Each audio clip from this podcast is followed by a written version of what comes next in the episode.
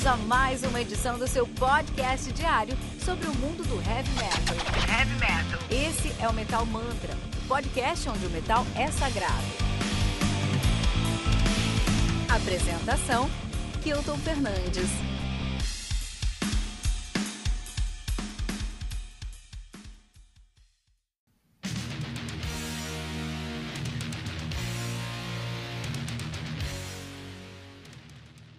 67% da população vê a vacina como o principal estímulo para, vo para voltar a frequentar eventos. Diz pesquisa. 46%, 46% acreditam que a quarentena deve terminar em 2021. 42% não sabem quando pretendem retomar as atividades culturais. A vacina vai fazer as pessoas saírem de casa e voltarem para os shows?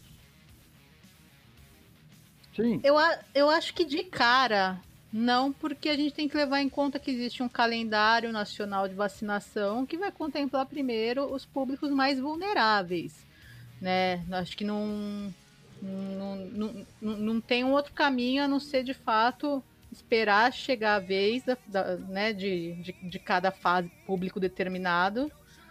E, e, e é isso. Acho que não é a vacina sozinha, é um conjunto aí de fatores. As pessoas vão estar vacinadas, mas vão ter que continuar seguindo vários protocolos de prevenção, inclusive o uso de máscara. Então, eu acredito que ainda muita gente vai continuar com entretenimento em casa mesmo, assistindo as lives, é, muita conteúdo por stream e por aí vai. É, eu acho que nem depende tanto da vacina, você quer saber, para quem viu qualquer matéria de fim de ano aí, como as praias estavam, enfim. E não só no Brasil, ao longo do, do, da esfera global aí, você vê no mundo todo a loucura que foi fim de ano, cara. A galera não dava para chegar em alguns lugares. Eu acho que só não. Talvez só não tenha show porque não consegue alvarar, alguma coisa do tipo, porque fala que vai tocar ao vivo numa praça, pra você ver. Eu tenho certeza que muita gente tem consciência, muita gente não. É, mas numa praça nem seria o pior cenário, né? Um lugar aberto que de repente as pessoas conseguem estar espaçadas. O problema é quando quer, quer é fazer alguma coisa numa, numa casa fechada, né? Então, mas aí você fala de lugar aberto, poderia ser num estádio, por exemplo, de repente. Mas não poderia, né? Não deveria, no mínimo, não deveria. Então, a vacina em si eu acho que não vai atrair, porque por conta disso que você falou, tem todo um calendário lá e muito provavelmente o público inicial não deve ser o maior público frequentador de shows, né? Mas, Mas eu o... acho que só não tem show porque não vai ter mesmo, porque não vão liberar, porque gente Mas o ponto principal mesmo, porque a gente tem que, tem que pensar o quê? Aqui, pelo menos no estado de São Paulo, os protocolos permitem espetáculos é, em ambi... quando você está sentado. A Sala São Paulo, por exemplo, tem funcionado. A uhum. temporada da, da, da USESP está em andamento, mas só pode vender aquele determinado número de, de ingressos com, com espaçamento entre as poltronas. Aí eu te pergunto, por exemplo, um Rock in Rio que está no calendário aí para rolar, se eu não me engano, em novembro. É num lugar aberto, ponto positivo. Mas vão respeitar a quantidade de ingressos para que as pessoas não se aglomerem tanto? Vão diminuir em 40% a capacidade da cidade do rock? Fica a dúvida e deixar de lucrar, fica a dúvida. Eu acho que vocês estão sendo muito conservadores em suas visões. Vocês estão, vocês estão, vocês estão falando de, da Áustria, não do Brasil, cara. Meu, a primeira pessoa foi vacinada, saiu na TV, o pessoal acabou, acabou, acabou tudo. Você tá falando de Brasil, é a massa brasileira, entendeu? Até porque, Fernando, em Osasco, você foi em qualquer comunidade, Rochedale, no sábado agora, que ainda tá em pandemia, vai ter um fluxo aí com 5, 6 mil pessoas, cara. Precisa ser. Entende? Precisa ser no, no.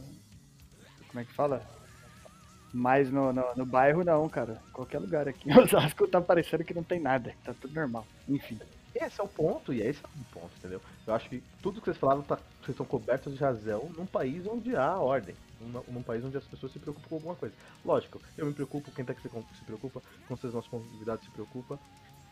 Dentro da nossa bolha, as pessoas se preocupam, né? Mas a massa brasileira, eu acho que não tem muito essa visão. E eu acho sim que as pessoas vão voltar para os shows em massa, aglomerando em massa, porque já fazem isso agora. E vai ter um agravante, que eu acho que é o mais importante para isso acontecer. A gente estava falando isso antes da gravação. com a entrada do Biden nos Estados Unidos, o dólar vai ficar muito barato. E vai ficar muito mais barato trazer bandas internacionais do Brasil, festivais do Brasil, Rock in Rio vai ficar mais em conta. E eu, particularmente, eu acredito que sim, vai encher. Mas a sua opinião, eu quero saber a sua opinião, Glauber. Oi, pessoal. Tu já tá sabendo que eu tô aqui, né? é, eu acho que, em primeiro lugar, eu queria agradecer o convite né, de vocês, é, de, de, poder participar aqui do Tribuna, né, esse super programa, esse super é, canal, espaço para os artistas é, que fazem heavy metal no Brasil possam falar das suas produções, dos, dos seus trabalhos, do que vem realizando dentro desse cenário. Então, agradecer a Gisele, né, que foi que teve contato comigo, o Fernando e o Kilton pelo convite, pelo espaço. Em se tratando da, dessa, desse momento, né, um momento delicado que a gente vive, é, eu, eu acho que ainda realmente há um tempo aí é, a ser percorrido nesse sentido, né, nessa questão de, de dos shows voltarem próximo da no, a normalidade. Eu acho que é, é algo bem mais para frente, mas assim é, numa condição que é, os shows consigam ser é, sustentáveis, né? Porque é, a Gisela até estava falando da questão de espaçamentos entre as pessoas e tudo mais, mas que eu conheço muita gente que, que, que produz festivais, é, inclusive Caravelo estava programado para participar de alguns agora nesse nesse antes do boom da pandemia aí, sei lá, em torno de março, alguma coisa assim. É, e o pessoal comentando comigo dessa questão que é, essas, essa limitação da quantidade de público é, faz com que a conta não feche. Né? Então, é, ainda fica inviável você organizar um, um, festival com várias bandas e, enfim, isso é uma estrutura e tudo mais, uma logística que tem um custo e essa quantidade, essa limitação de pessoas, se você não tiver o apoio é, do governo, no caso, na situação que a gente está, nem contem com isso. É, verdade. Fica, isso é verdade. Fica, fica difícil, né? Então, assim, eu, eu tenho uma visão, é, de certa forma, assim, um pouco conservadora realmente nesse sentido de, de que há um caminho a ser percorrido ainda, né? Eu acho que talvez show, é, show talvez não, sim, shows menores e espaços menores, é, talvez o Cris um mês fez um, um show no no manifesto agora, no final do ano passado. É, é possível, assim, mas coisas um pouco maiores, assim, é, a questão do custo e sem você ter um, um aporte, assim, um suporte é, de, do governo, coisa do tipo assim, fica bem, fica bem difícil. Né? Então, infelizmente é essa, esse cenário que a gente vive.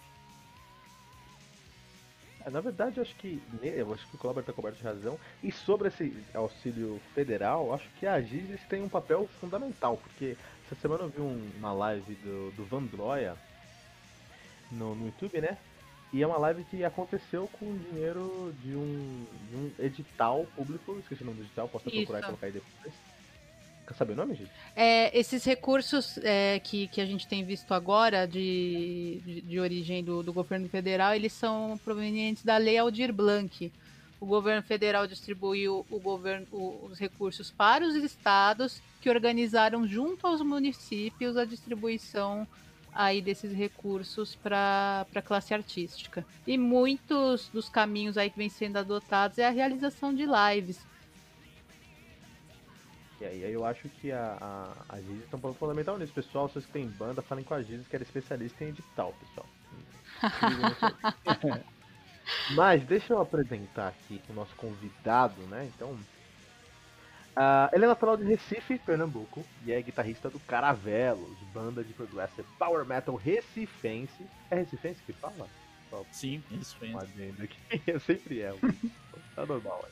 Nativa desde 2002 sendo então responsável pelas guitarras dos lançamentos Lighthouse and Shed de 2007 e Knowledge Machine de 2010. Ele também assina as linhas de seis cordas do Harlequin, uma das bandas mais cultuadas do underground metálico brasileiro. Pode ser, de certa forma, uma sucessora espiritual do Dark Avenger, um dos maiores fenômenos do metal brasileiro. Inclusive, o último disco do Dark Avenger, The Beloved Bones Hell, de 2017, teve as suas guitarras, teclados, piano pianos, orquestrações, além da produção, gravação e mixagem, Fernando, assinados pelo nosso convidado de hoje. Que seja muito bem-vindo ao Metal Mantra, Glauber Oliveira. Uhul! Rapaz, quase que não deu para terminar de falar, né? A participação dele no último álbum aí. Né? Glauber, seja muito bem-vindo. Particularmente, eu sou um grande fã, então se isso transparecer, não ligue, porque realmente é, eu escutei Beloved Bones Real até furar, meu. Obrigado, valeu, Kilton. É, obrigado novamente aqui, agradecendo o espaço, o convite é, de vocês, né, da Gisele, você, Fernando, você, Kilton, obrigado pelas palavras. Velho, é isso, né? São muitos anos de, de heavy metal, né? Nesse país, né? Com todas as dificuldades e tudo mais, mas muita vontade de fazer isso, né? Muito amor por, por esse som que a gente acredita. Né? É, eu sou eu sou um cara que realmente eu comecei na música muito cedo, né? é, por volta, sei lá, de 17 anos eu já, eu já era meio que um, um rato de estúdio, assim, já gravava com muita gente que comecei a estudar guitarra muito cedo e é, final dos anos 90 para início dos anos 2000, numa época que ainda não se tinha muito essa coisa do do, do estúdio é, numa, numa condição menor, mais compacta, né? ainda ainda existia grandes estúdios assim. É, foi uma época que eu comecei a gravar para muita gente, né? fora do, da coisa do heavy metal. Né? É, como sideman, música de estúdio, gravação, acompanhava também artistas ao vivo é, em Pernambuco. E foi uma época que eu aprendi muito, né? É, porque quando você trabalha dentro de uma estrutura maior, onde, onde essa estamentação de funções ela, ela realmente existe, né? Tem um produtor, tem um dono do estúdio, tem um produtor, tem um técnico de áudio, né? É, e meio que você vai absorvendo essa experiência de, de, várias pessoas. Então eu comecei cedo, aprendi muita coisa, aprendo até hoje, mas são muito, muitos anos é, de música, né? E aí só no início dos anos 2000 foi que esse desejo que eu tinha já de criar algo próprio, algo autoral dentro do heavy metal, eu consegui realizar foi quando eu fundei o Caravelos. Olha, eu vou te falar uma coisa. A gente tem aqui uma felicidade em dobro de ter você aqui hoje. Primeiro, porque você é o segundo integrante do Caravelos que a gente conversa. A gente recebeu no ano passado aqui o Leandro e foi um bate-papo super, super bacana. E também porque você voltou aí a tua carreira para o começo dos anos 2000 e, e, lembrou justamente a fase que eu, o Kilton, o Fernando, a gente tinha é, várias paixões em comum e uma delas claro, era o Dark Avenger. Então eu queria saber, é, só que você não estava nessa época da fundação do Dark Avenger, então eu entendo que de alguma forma talvez você tenha tido um contato com a banda ali na época e por isso eu te pergunto, como você decidiu se tornar guitarrista? Então, é, essa essa guitarrista que você fala no sentido amplo da coisa, né? Isso, isso. Foi a primeira, foi a primeira escolha na carreira musical foi foi a guitarra? É, foi algo, foi algo assim, natural e algo que. que vem. Eu, aí eu tenho que voltar um pouquinho, assim, ir bem atrás, assim, lá em Recife, em Pernambuco, é, com essa coisa da minha fase de musicalização, né? Eu, eu, eu sou natural de Recife, Pernambuco, e eu cresci dentro de uma família muito musical, sabe, Gisele? É, então, assim, era, era muito comum aos finais de semana é, a família se reunir assim é, naquelas rodas de, seresta vamos dizer assim né, que o pessoal chama. E eu era muito novo assim todos os meus tios praticamente eles tocavam violão cantavam. Então é, essa, esses artistas que são é, famosos nacionalmente mas que são de lá do Nordeste muitos são de, de Pernambuco Recife é o seu Valença é, Geraldo Azevedo, Zé Ramalho, Elba Ramalho, Amelinha, todos esses artistas eram faziam parte, vamos dizer assim, é, do daque, daquele repertório, né, que, que era executado. E na na cabeça daquela criança ali, tudo que eu queria, né, no, no meu horizonte, né, curto, né, próximo, era um dia estar ali com, com a minha família tocando um violão. Então tudo começou de uma forma muito muito simples, assim, com a visão mesmo de uma criança que queria aprender aquilo, né? É, com influência dos meus tios e tudo mais. Foi quando eu comecei realmente a, a, a enveredar pela música. E aí foi o violão, porque era um instrumento é, que os meus tios tocavam muito mesmo, assim, e, e era mais próximo de mim. Né? Então, aí do violão, na minha fase de, de criança para adolescente, eu comecei, e aí quando eu cheguei na adolescência, foi que eu parti para a guitarra, né? Como uma evolução, vamos dizer assim, mais rock and roll é, do que eu queria, né? Eu tinha essa coisa do, da influência dos, dos artistas é, regionais muito forte dentro de mim, e eu tinha uma, vamos dizer assim, uma proximidade né, e uma, um bem querer, vamos dizer assim, com a questão da música erudita, né? Só que de uma forma diferente, né? É, Pernambuco é, foi a terra que acolheu Ariano Suassuna, né, o uhum. Paraíba Ariano Suassuna, é, e que por sua vez ele, ele, ele, é natural da Paraíba, né, nasceu na Paraíba, mas ele é um pernambucano de coração, viveu a vida toda lá. E lá Sim. ele criou o movimento armorial, né? não sei se vocês já ouviram falar, que era a tentativa de se criar uma arte própria é, brasileira. Na verdade, não criar, mas meio que é, ordenar isso, que era algo que já existia. Né? Então, não só no ambiente é, da, das artes visuais, como as artes rupestres que você vê na, no Vale do Catimbau, que ele ele começou a, a Ariano também era um pintor e tudo mais ele, ele toda aquela questão da, das artes rupestres ele colocava também dentro dos seus livros. E a parte musical também foi quando ele criou junto com músicos do Conservatório Pernambucano de Música é, a questão do movimento armorial né uhum. que era uhum. essa união da música europeia música branca né vinda vinda com os portugueses para cá mesclando com a música negra e indígena, criando uma sonoridade, uma sonoridade própria. Né? Então, ao invés de violino, se usava rabeca e tal. Então, Sim. assim, eu ouvia muito isso. Banda de pau e corda, que é uma banda de lá. o Quinteto Armorial, que foi esse grupo criado por Ariano. Então, a música erudita estava ali, mas ela se aproximou de mim de uma forma diferente, né? Junto com essa coisa regional muito forte, que é o, é o que eu carrego até hoje, né? Então, eu tô falando isso por quê? Porque quando chegou no ano de 94, aí deu um boom na minha cabeça. Foi, quando eu conheci um cara chamado Ing Malmsteen, entendeu? Nossa! Porque Nossa, aí...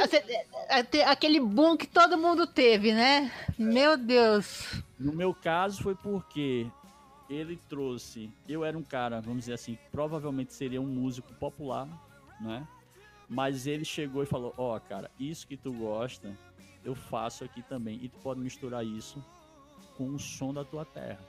Então, assim, é, é possível fazer esse tipo de som erudito dentro do heavy metal, dentro do rock. Só que na minha visão, aí a minha cabeça explodiu, porque eu falei: não, eu quero fazer isso, só que com toda a minha bagagem, toda a minha cultura que eu trago já desde a minha época de musicalização, que é o que eu faço no Caravelos. Né? Então, é, quando eu fundei o Caravelos, aí anos depois, né? Isso foi já no início dos anos 2000. O meu intuito principal, inclusive, o próprio nome da banda, que é um nome próprio, é um nome que não tem um significado, tem um, um significado é, poético para mim, porque uhum. para mim o Caravelos é é uma embarcação poética, é exatamente isso. Né? Quando eu criei esse nome, né? É, que remete, claro, a Caravela. Na época eu estava lendo os Lusíadas e tudo mais. Eu queria algo que fosse próximo do Brasil, que tivesse um, uma ligação de alguma forma com a nossa terra. Mas essa questão de você, de eu criar um, um, um veículo, vamos dizer assim, que eu pudesse viajar para onde eu quisesse, né? O Caravelos é uma, é uma banda em que eu, ah, que demais. a gente não tem freio. Então, assim, você pega o Knowledge Machine, é um disco que você vai ver coisas que nunca foram feitas no Brasil. Você tem um frevo misturado com heavy metal, né? No final da música é, When the Night Has Fallen, é uma música que tem um final, tem um dueto de piano e guitarra fazendo uma execução de um frevo, né? Então, assim, é, são coisas que só essa liberdade, e aí eu digo que o Caravelo é muito mais uma banda progressiva do que qualquer outra coisa, embora a gente, a gente aglutine outras coisas da nossa história mesmo assim, tipo do power metal, do metal melódico, até coisas do extremo que rolam também de vez em quando nas nossas músicas.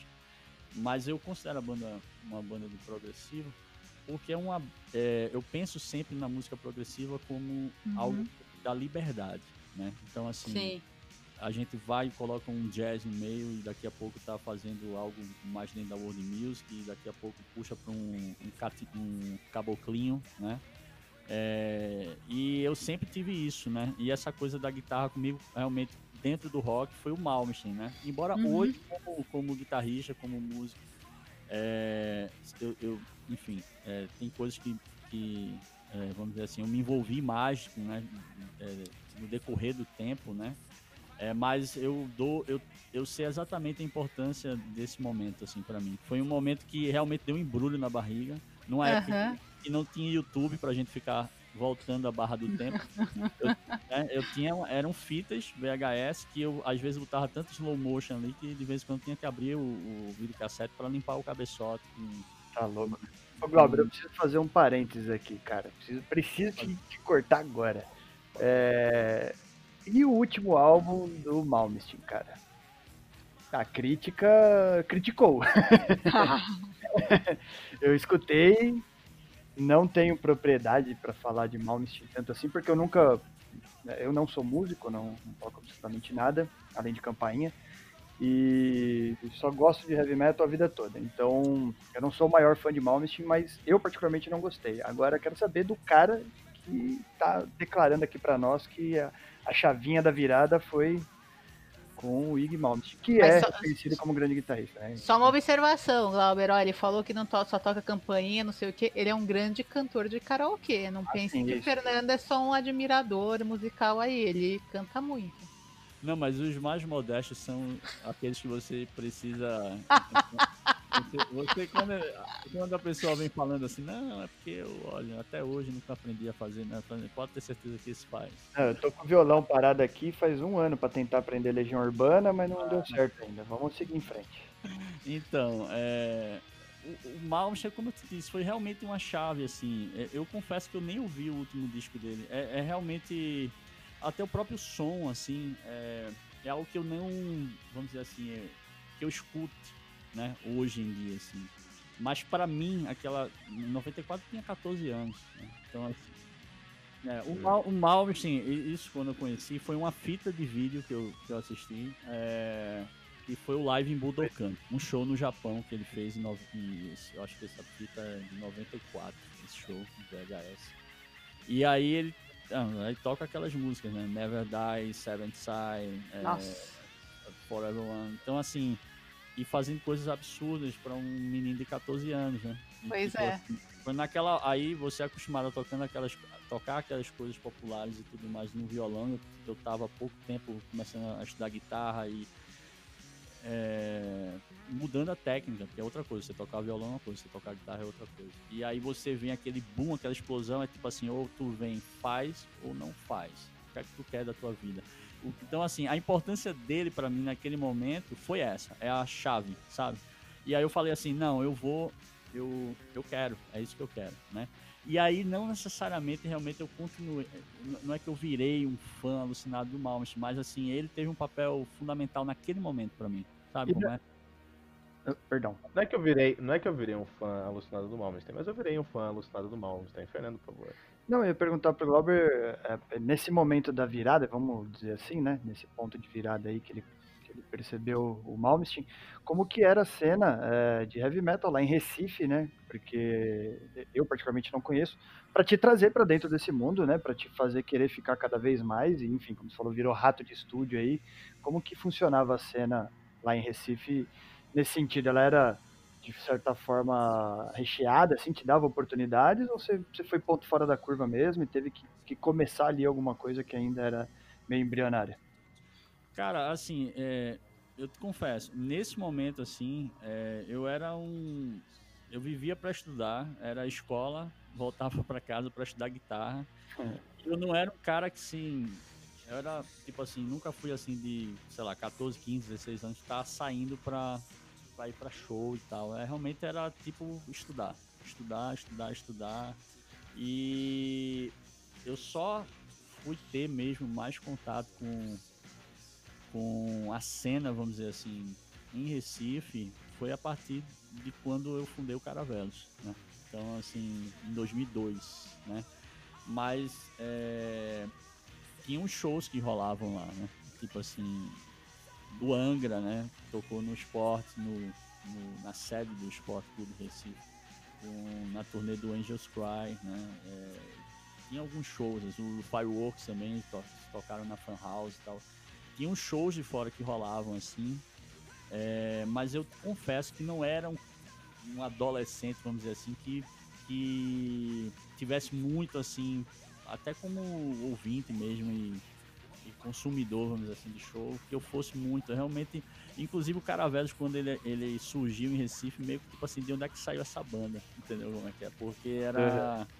É, meio que eu vivia na, naquela minha bolha ali de estudante de guitarra. E quando. Aí sim, quando a banda foi fundada, é, aí a coisa toda estourou lá, principalmente em Recife, né? Porque desde o nosso primeiro single, né? Gente gravou um single, esse single bombou assim na, na cidade, vamos dizer assim. E aí foi isso que fez com que a gente fizesse os primeiros shows, tivesse os primeiros convites e tal, e tudo começou ali.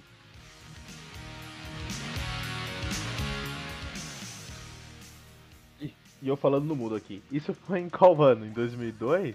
Em 2002, é. é tá. É porque, como, como eu disse, é, pode falar a minha adolescência, até os meus 17, 18 anos, era para estudar guitarra. E eu não, embora eu curtisse e estudasse isso, heavy metal, né? E, e viesse, vamos dizer, enquanto adolescente, amadurecendo esse desejo, essa vontade de criar uma banda, é, eu fiz o caminho inverso que a maioria, pelo que eu observo, a maioria dos músicos que tocam metal é, fazem hoje, é, depois de tentar alguns anos com uma banda, eles criam, por exemplo, estuda, estuda, criam uma banda autoral, aí tenta um, dois, três anos, quatro anos, param a banda e vão tocar outra coisa. É, é exatamente o seu caminho. Meu, não, o meu caminho foi o inverso a isso, né? Eu Olhei. comecei, eu comecei estudando música mesmo e aí junto com isso tinha esse meu amor, essa minha paixão pelo metal e tudo mais. É, só que eu mergulhei dentro de onde, vamos dizer assim, porque eu sempre tive essa visão de ser um músico, um músico profissional, né? Eu sempre quis isso. Então, desde muito cedo, é, eu comecei a gravar e tudo mais. E aí, quando você começa a entrar na roda, no circuito, vamos dizer assim, aí você faz uma participa de uma produção, aí tem enquanto você está fazendo aquela produção ali, está gravando, já chega um outro artista que está fechando estudo aquele outro período e tal, aí já te contrata para tu gravar ali. Então, assim até os meus, sei lá, é, 20, 21 anos, assim, dos, dos 17 para 20, 21 anos, esses 3, 4 anos assim, é, que eu já tinha estudado, é, já tinha estudado guitarra e já era chamado para fazer as coisas e tal. Continuo estudando até hoje, vou estudar até morrer, mas eu tô falando assim, eu já tinha um, vamos dizer assim, um, um respeito das pessoas assim para participar dessas gravações, dessas produções. E aí só em 2002, sim, é, foi que eu comecei a ter noção é, da questão da, da cena né, local, assim, porque realmente eu não vivia dentro desse cenário até antes é, de criar o Caravelos, porque eu estava envolvido é, num outro mundo, né, num outro universo da música. Então, mas é, é muito. Eu sentar com você hoje, Glauber, é exatamente o que eu esperava e mais. Você é uma pessoa muito intensa, que tem a música muito forte dentro de você. Você está dando uma aula, um workshop isso aqui. Isso aqui é um, uma aula magna aqui sobre música, isso é demais. Então, algumas, queria comentar algumas coisas que você falou para a gente continuar essa conversa legal. Primeiro, sobre o movimento armorial, esse é o nome, eu até tenho anotado aqui, porque eu fiquei muito curioso para saber sobre isso, né? É, eu lembro quando eu era mais adolescente, eu conheci o Manifesto Antropofágico, que é a Semana de 22 aqui no Brasil, que é basicamente algo muito semelhante do que você mencionou, mas aqui mais pro eixo Rio-São Paulo. E, explodiu minha cabeça o fato de artistas brasileiros se unirem num coletivo tentando trazer aí uma, uma identidade para música brasileira, para arte brasileira, música incluída também, mas é, tinha ali também tem Carlos Gomes com Guarani, mas também tinha Anitta Malfatti, Tarsila Amaral, Oswald de Andrade, Mário de Andrade ali na literatura, por exemplo, na pintura. É, isso explodiu minha cabeça. E aí você me fala sobre o movimento armorial, que também me deixou. Cara, sinceramente, até me arrepiou assim quando você falou sobre isso, que é um movimento que eu não conheço, eu vou, vou buscar e vou aprender bastante sobre isso. Então, até te convidei para uma segunda pauta, num outro momento você sentar e ensinar pra gente aqui sobre o movimento armorial. Inclusive hoje a gente também tem algo meio semelhante que é o, o, o levante do metal nativo, como vocês devem saber sobre isso, você está sempre inteirada no heavy metal, né? Quando nós temos bandas como Arandu Aracuá, quando a gente tem o Armada, quando a gente tem o, o, mais algumas bandas que decidem falar, cantar heavy metal em português, ou no caso do Arandu Aracuá, é, tupi, mas falando sobre o Brasil e a arte brasileira. É, é, você sente essa falta no Brasil? Você acha que em 2021 a gente precisa de uma nova semana de 22, a gente precisa de um novo movimento armorial, dessa vez dentro do metal, com um levante de metal ativo, Glauber? Eu acho, eu acho que esse caminho é, é fundamental para o Brasil. É fundamental. Porque eu observo, é, observo que muitos países, é, as, as, pessoas às vezes dentro do, do. Essa é a minha visão. Assim, dentro do, do cenário brasileiro, as pessoas elas imaginam assim: não, eu vou fazer uma, uma banda, vou criar uma banda, vou gravar um CD e vou ficar famoso no mundo. É, se você fizer uma simples análise é, das bandas que fazem sucesso no mundo, elas são bandas que são grandes nos seus países. São grandes nos seus países. Os seus países possuem grandes gravadoras, seus países possuem grandes bandas porque essas bandas possuem um grande público dentro do seu país. E aí sim, a partir disso, é que elas começam a ganhar o mundo. Né? Você vê o exemplo da Finlândia, por exemplo, a quantidade de bandas finlandesas que existem e que são bandas que estão no mainstream, assim, são gigantes, assim, na Suécia também, né? E muitas bandas é, dessas aí, elas cantam na sua língua nativa, elas trazem essa coisa é, da cultura é, do país, não é? No caso das bandas da Escandinávia, são bandas que, que falam com propriedade, eu diria até, dessa coisa viking, dos deuses nórdicos. Odin e Frey. Eu tenho o maior respeito por essas bandas, porque são bandas que falam da sua história. É, de coisas que, enquanto criança, ali, cada músico daquele ali, eles eles ouviram aquelas histórias, né? eles viveram aquilo, né?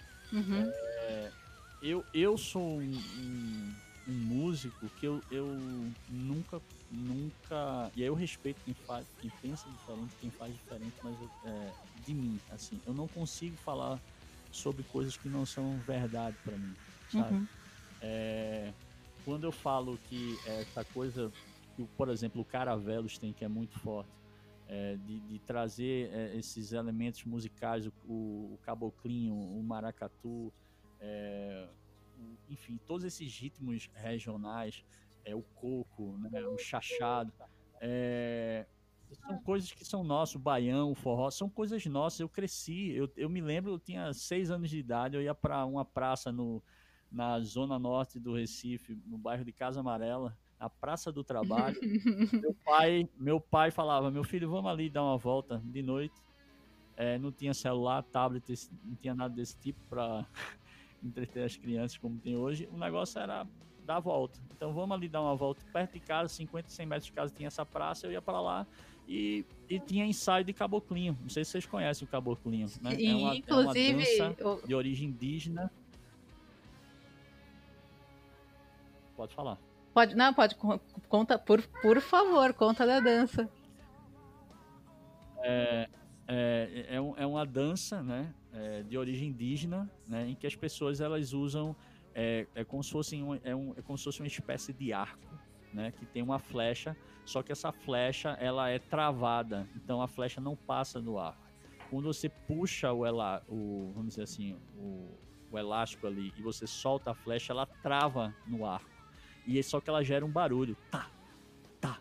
Então, cria-se uma rítmica, tá, tá, tá, tá, tá. E aí tem o pífano e tem os tambores também.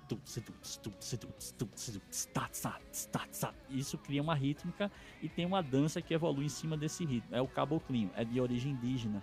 É, e eu assistia isso desde criança. Eu cresci ouvindo isso. Ensaio de Maracatu, a mesma coisa. Eu via Inside Maracatu. Não é um negócio assim que eu, ah, eu sou brasileiro. Que é de eu, longe, né? É, eu sou brasileiro. Eu sou brasileiro, mas eu sei que tem um ritmo chamado maracatu no Brasil. Eu vou Sim. botar porque eu sou brasileiro. É, respeito quem faz e quem estuda e quem procura se aprofundar para poder colocar dentro da, da sua música, né? Esse desejo eu acho super válido. Mas eu tive a felicidade de crescer com essas coisas é, do meu lado, sabe? Olha, inc inclusive eu, eu, tenho uma pergunta que tem uma relação um pouco com isso. Você contou um pouco da tua infância e, e muito do que você me falou falou agora remeteu a minha também. Eu não, não, não sou pernambucana, sou paulistana, mas é, quando eu era criança eu ouvia muita muitos desses artistas que você comentou. Eu era uma grande fã da Melinha, eu achava ela o máximo. Eu queria virar cantora, ser igual a Melinha, ouvia Zé Ramalho, Zé Geraldo, tudo mais, e eu sempre achei incrível essa, essa produção musical. Tanto é que quando eu tive contato com um metal que trazia alguns elementos de música regional, eu tive um tilt também. A primeira vez que eu ouvi Never Understand, por exemplo. E aí, o um, que, que eu queria saber de você? é, a gente percebe que no, o, o, metal, de certa forma, ele é muito aberto aqui, o metal brasileiro, a trazer essas referências, esses elementos, às vezes até com mais propriedade, como é o teu caso, porque você é, viveu e aprendeu isso ali em loco, faz parte da tua história, faz parte da tua cultura. Mas você entende que é, o, o, os, esses, esses artistas regionais, eles eles, eles são abertos a de repente trazer alguma, alguma inovação ao estilo, ou então não, temos que manter tudo na mesma na tradição, do mesmo jeito que é certo. Tudo bem outro estilo utilizar alguns elementos do nosso, mas o nosso tem que manter a tradição. É, você fala desses artistas que já, já estão estabelecidos aí, né? Isso. Assim, é, por exemplo, a gente pode falar até do próprio Ariano Suassuna.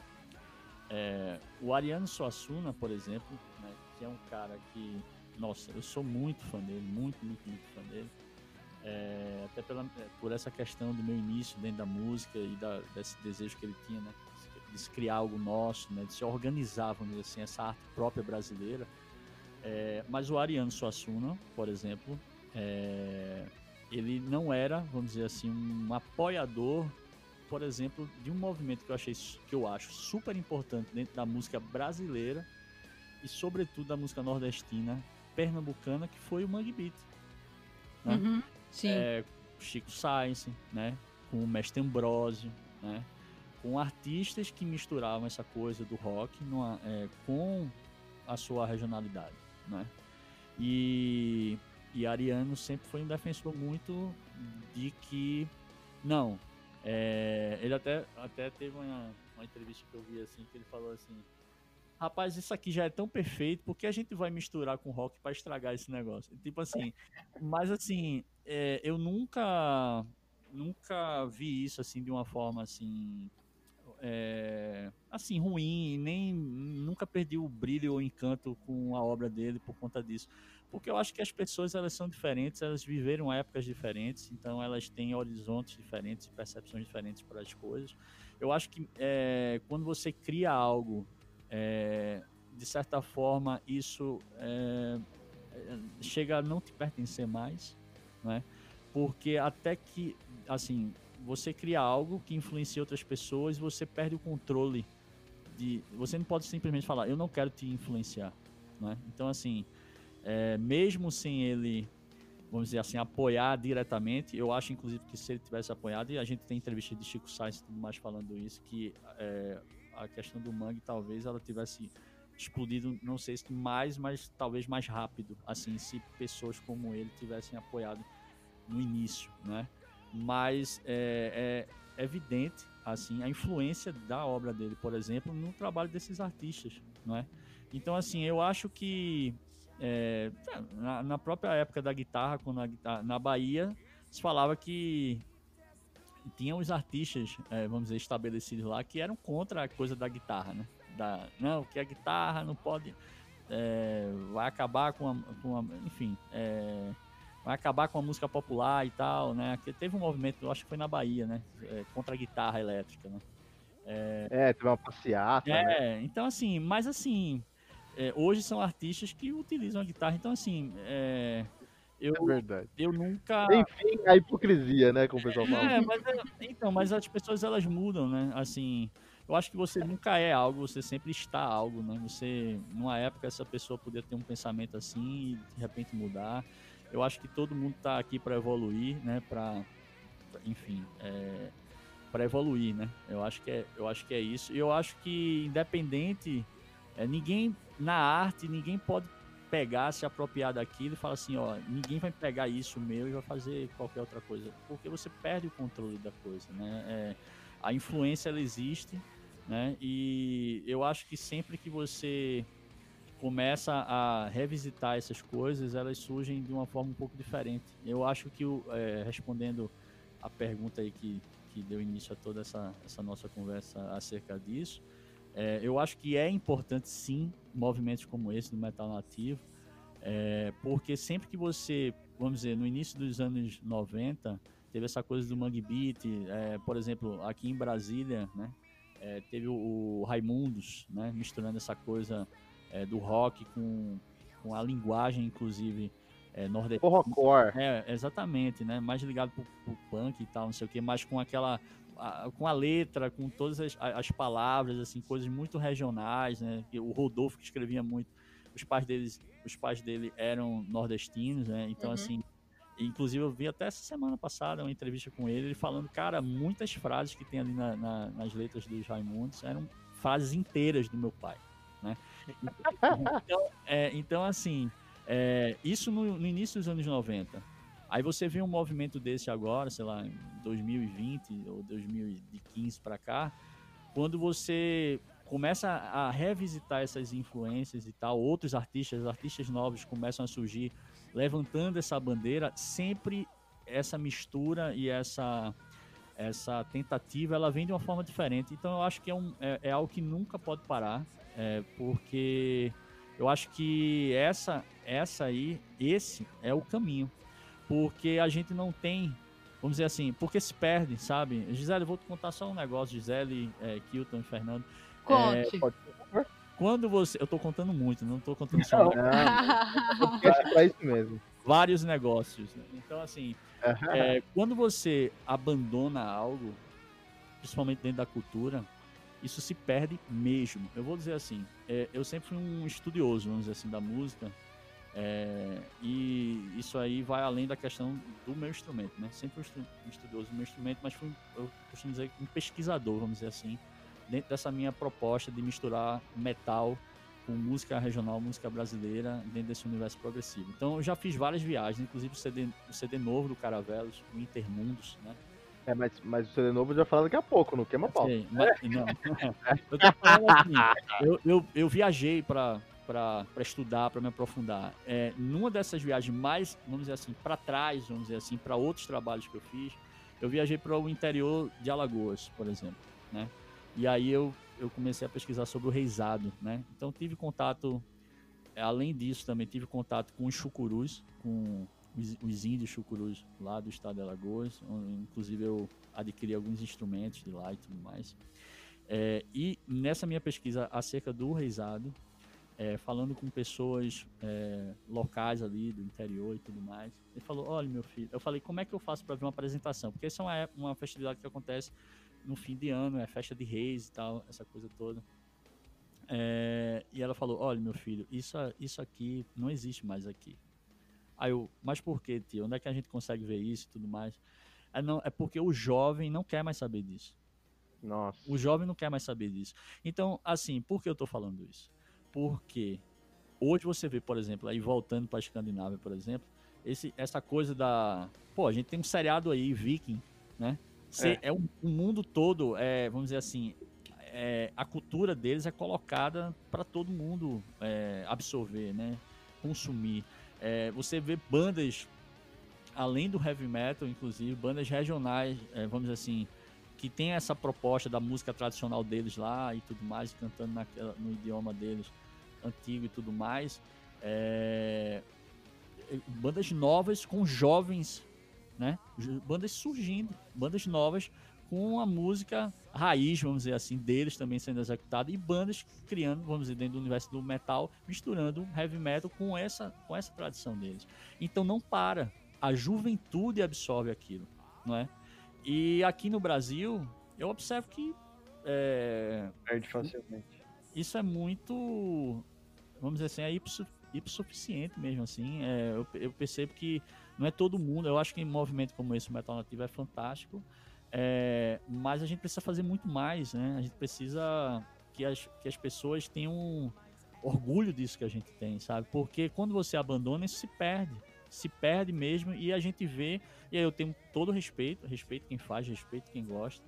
É, mas você começa a absorver uma cultura que não é sua e começa a criar bandas, a juventude começa a criar bandas, bandas novas, fazendo um som, sei lá, é, é, falando de Odin, de Thor, tudo, que, enfim, eu, nunca no, inter, no, interior de, de, Alagoas falando de Odin. Né? É, não, é, não, isso aí seja o futuro okay. daqui, a 20, daqui a 20 anos, 30 anos, pode ser que, que aconteça, mas assim, é triste, porque a gente tem é, não, uma é. cultura riquíssima, né?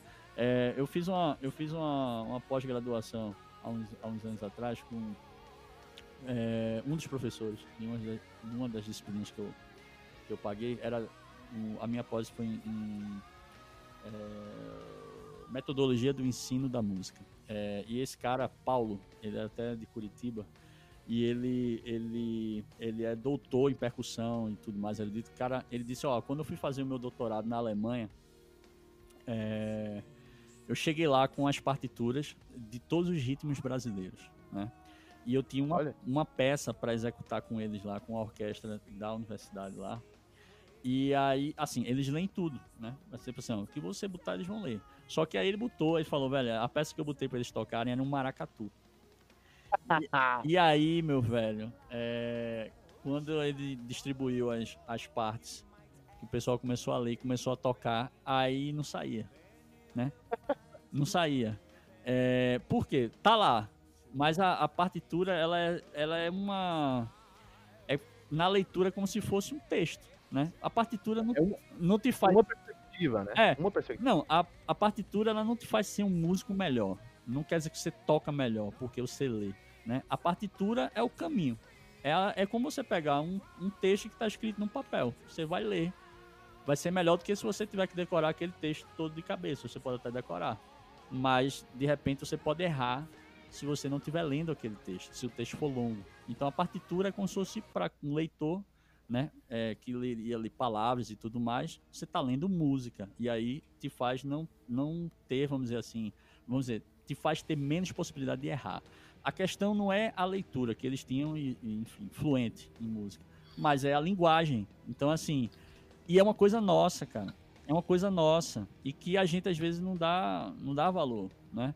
Então, assim, eu sou um, um ferrenho defensor da, da, da música brasileira.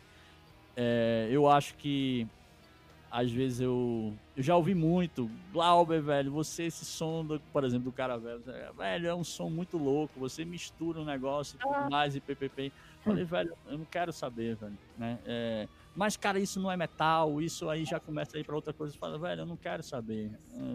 É... Mas, Glauber, teve uma coisa que o Paulo não falou pro pessoal lá na Alemanha. Ele não falou que o meu maracatu pesa uma tonelada, Glauber. é verdade. É.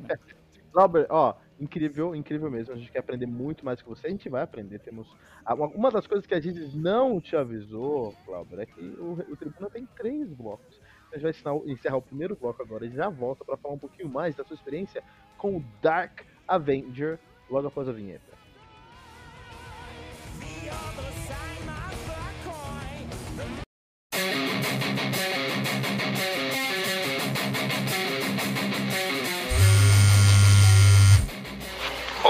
aqui é Marcelo Pompeu da Banda Cortes, você está ouvindo o Tribuna.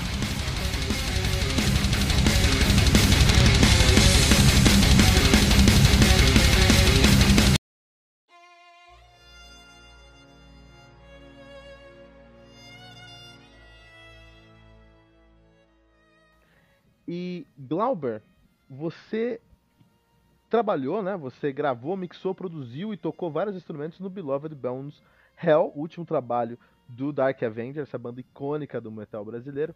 Como foi essa experiência, Glauber?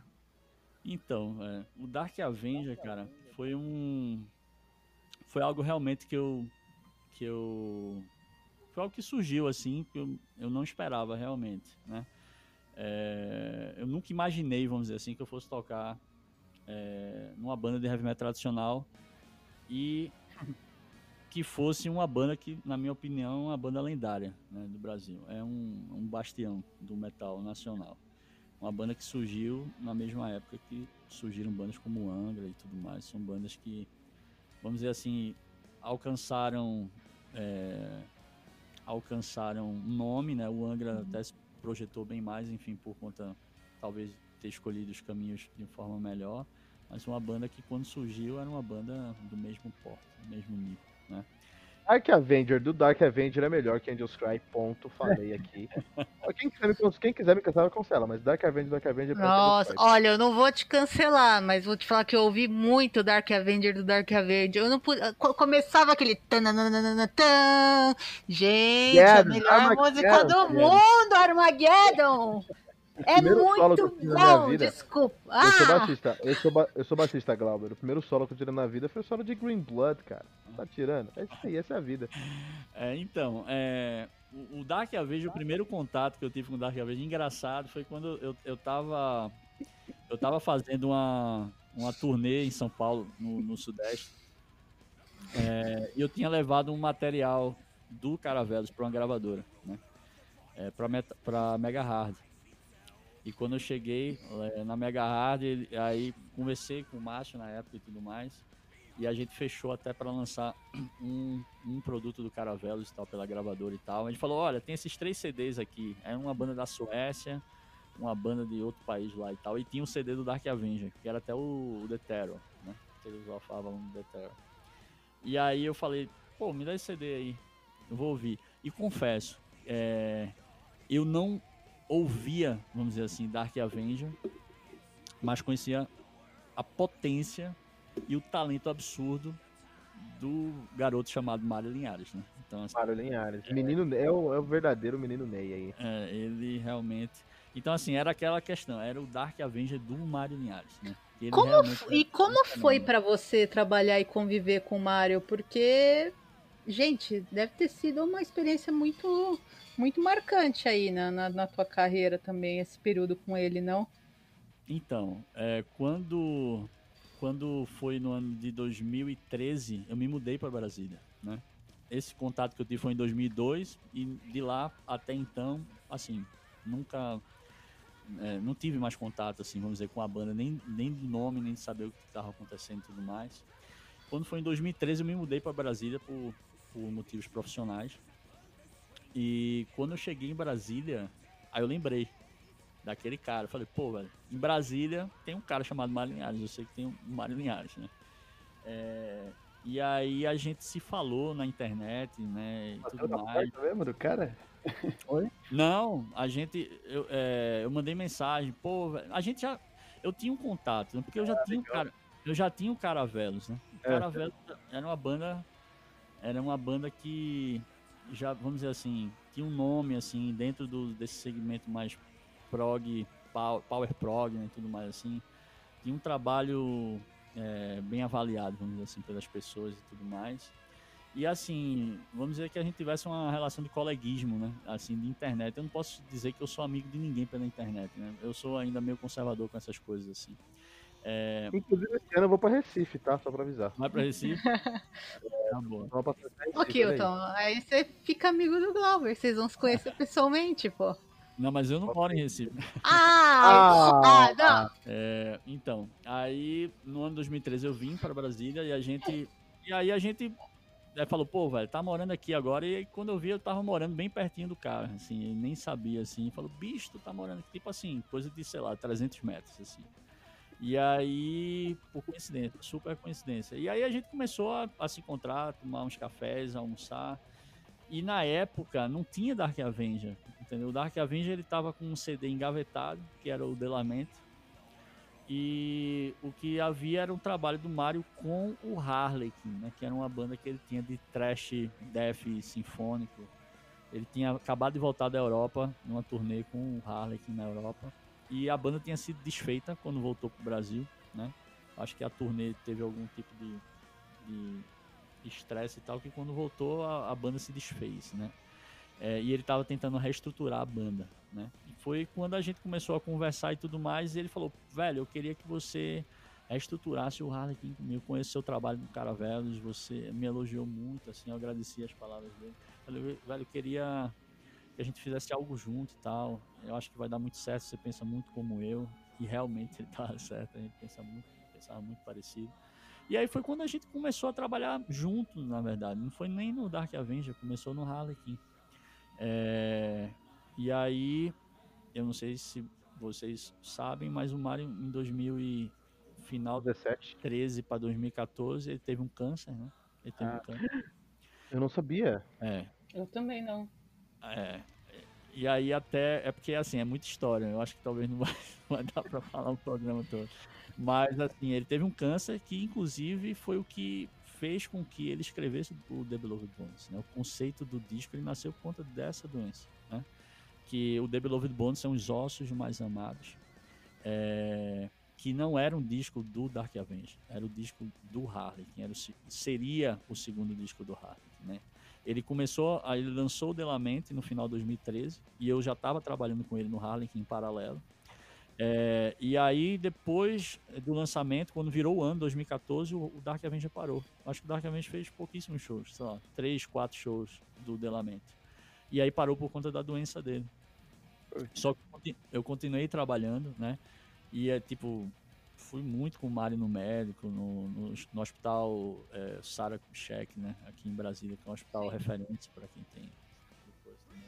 É, e foi, foi bem difícil essa época, assim, né? É, e o, o Mário teve um, um tumor, esse tumor era nas costas, em torno de 8 centímetros, né? E para quem, é, vamos dizer assim, estuda canto, né? Sabe que toda essa questão é, da musculatura da pessoa, tudo é suporte para emissão de voz. Então, assim, para um cantor, você tem um corte nas costas de 8 centímetros na coluna, né? E ele teve que teve vértebras que ele teve que tirar, assim, outras tiveram que ser colocado implante e tudo mais. Então, é, tudo muda, né? Então, você começa a, a pensar, será que eu vou cantar de novo? Será que eu vou conseguir fazer isso tal? Então, assim, foi um momento muito difícil. Foi quando ele começou a escrever o The Beloved Bones, o conceito, né? Que é o quê? Os ossos mais amados. Quais são os ossos mais amados? Ele até falava assim.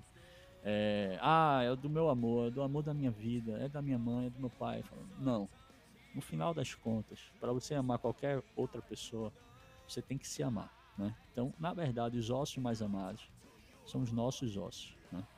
Esse era o conceito. E Hell, que seria a primeira parte, né? É, quer dizer, inferno, e esse disco trata de você sair de uma situação de inferno na sua vida. No caso dele, foi esse tumor que ele negligenciou durante muito tempo, e isso eu ouvi da própria da própria pessoa, ouvi dele, né? Ele falou, velho, eu já tinha feito alguns exames no passado e tinha constado alguma coisa, uma alteração e tal, eu não procurei saber. É, na turnê do, do Harley aqui na Europa, na Rússia, sei lá, lá dentro, já para dentro da Ásia ali, já entrando naquela área lá, viajando num trem para ir outra cidade para tocar e tal, ele perdeu força nas pernas, caiu no chão. Levaram ele pro hospital, disse que enfiaram um monte de injeção nele, que para ele conseguir terminar a turnê, quando ele chegou no Brasil foi quando ele procurou saber e ele constatou que estava nessa situação. Então, assim, o Hell, o The Beloved Bones Hell, fala dos 10 passos para você sair de uma situação de inferno, segundo a ótica dele, né? E existe um é, o racional e o emocional durante todo o disco que vão se degladiando, né? É, um querendo ter mais razão do que o outro e no final do disco eles entram é, numa convergência, né? eles convergem numa, um- numa única coisa, o eu, né? O I. né? Então, é, esse disco ele fala disso, né? Inclusive a última música do disco tem a última música literalmente é a, a When Shadow Falls, que é uma balada, mas é mais no, no âmbito de um extra. A última música é a Solamores Liberate, né? Que é só a morte liberta, mas não é a morte é, a morte física, né? A morte da pessoa, não é isso. É a morte da situação de inferno. Porque isso era o que a gente discutia. O inferno, ele é a repetição, né? O inferno é, é algo ruim que acontece na sua vida. O próprio inferno bíblico, ele é assim, né? Ah, você vai para o inferno e você vai queimar na, naquele rio ali dia após dia. É como Prometeus na mitologia grega, né? Que Zeus colocou ele no Olimpo e todo dia ia um gavião, um falcão, uma águia lá comer o fígado dele. Como ele era um semideus, o, o fígado dele é, é, é, regenerava de um dia para o outro e no outro dia a águia ia lá, comia de novo e no outro dia, e no outro dia, e no outro dia. Era o inferno dele, né? O inferno de Prometeus. Então, assim, é, o, o The Beloved, é, The Beloved Born Israel falava disso e Mário falava para mim, falava, cara, o inferno, cada um tem o seu. O meu foi a minha doença que eu não quis enfrentar, né? Então tem várias etapas, a negação, é depois quando você aceita, depois quando você decide enfrentar, é, mas pode ser qualquer coisa. Pode ser um trabalho que você não gosta, né? É, que não te faz feliz, mas todo dia você levanta e vai para esse trabalho e ele não te faz feliz. E todo dia você vive aquela situação infernal. Pode ser um trabalho, um casamento, de repente um marido abusivo que bate na esposa e a esposa ela se coloca nessa posição, vamos dizer assim, de aceitação, porque às vezes tem um filho envolvido ali e você não quer passar por um, um litígio de, um, de, uma separação e fazer com que seus filhos é, sofram, né? Então, às vezes, esse tipo, infelizmente, de, de situação faz com que essas pessoas que estão numa condição é, ruim, né? Elas, elas permaneçam nisso pensando nos outros, né? É, veja bem, pensando nos outros, né? Não pensando em si, nos seus ossos, no The Beloved Ones, nos ossos mais amados que são deveriam pelo menos ser os seus. Então assim, é, esse é o conceito do disco. É, e assim, nessa época, o Mário realmente mergulhou nessa questão da poética, do conceito, e eu na parte instrumental, porque é um disco denso e tenso, né? Não é um disco, é, eu, eu, costumo dizer, gostoso, gostosinho, né? Aquela com melodias gostosas, então não é. É um disco muito torto, muito tenso. É, essa questão musical eu usei muita coisa com harmonização em segunda menor e tal para criar aquelas estéticas tortas de, de, nas dobras de guitarra e tudo mais. E aí você começa a complicar as coisas porque é quando você vai arranjar uma orquestra em cima disso, é, tudo muda, né? E aí para você fazer os desenhos e colocar todos aqueles instrumentos para soarem bem, para ainda fazer cama para uma voz, ter uma melodia ali em cima tudo foi, tudo é muito difícil, né? Quando você faz esse tipo de escolha em termos de som, né? Talvez... Não, isso, aí deve ser, isso aí deve ser quase um milagre você conseguir, né? tá falando, eu tô imaginando aqui, pô, ser muito complicado mesmo. Se fosse algo mais tradicional, né, dentro, sei lá, daquele escopo mais power metal, melódico e tudo mais, são melodias é, mais simples, assim, dentro de harmonias mais simples, assim. Quando você começa a entortar as coisas, aí você tem que sublimar algumas linhas, sei lá, de repente não usar tantas quintas e tal, porque tem coisa ali que vai, que vai chocar, né? Então, às vezes, é, a gente colocava certas coisas de uma maneira tão torta que quando ia ter um encavalamento dos outros, dos outros elementos, as linhas de orquestra, né? Que ali era o quê? Violinos, era violas, cellos, trompas, um monte de coisa ali, cada um com a voz, às vezes, às vezes fazendo nisso, mas outras vezes abrindo voz. Aí você tem que ter muito mais cuidado para que realmente não, não, não haja um, um erro, vamos dizer assim, e um choque ali, né? Que não tá no campo nem da dissonância ali, ali já estaria errado. Então, assim, é um disco muito redondo nesse sentido, mas que deu muito trabalho por conta dessa desse caminho, vamos dizer assim, sonoro que a gente decidiu. Mas, assim, cara, é, para mim o que vale é o resultado final, assim. Eu, foram mais de três anos. Eu, ele até dizia para mim, Glaubão, a gente tá feito eremita, velho. a gente não fazia barba, a gente tava de jeito, eu virava madrugada, cara. Eram madrugadas e madrugadas é, arranjando The Beloved Bones e gravando. E, e ele escrevendo letras. Né?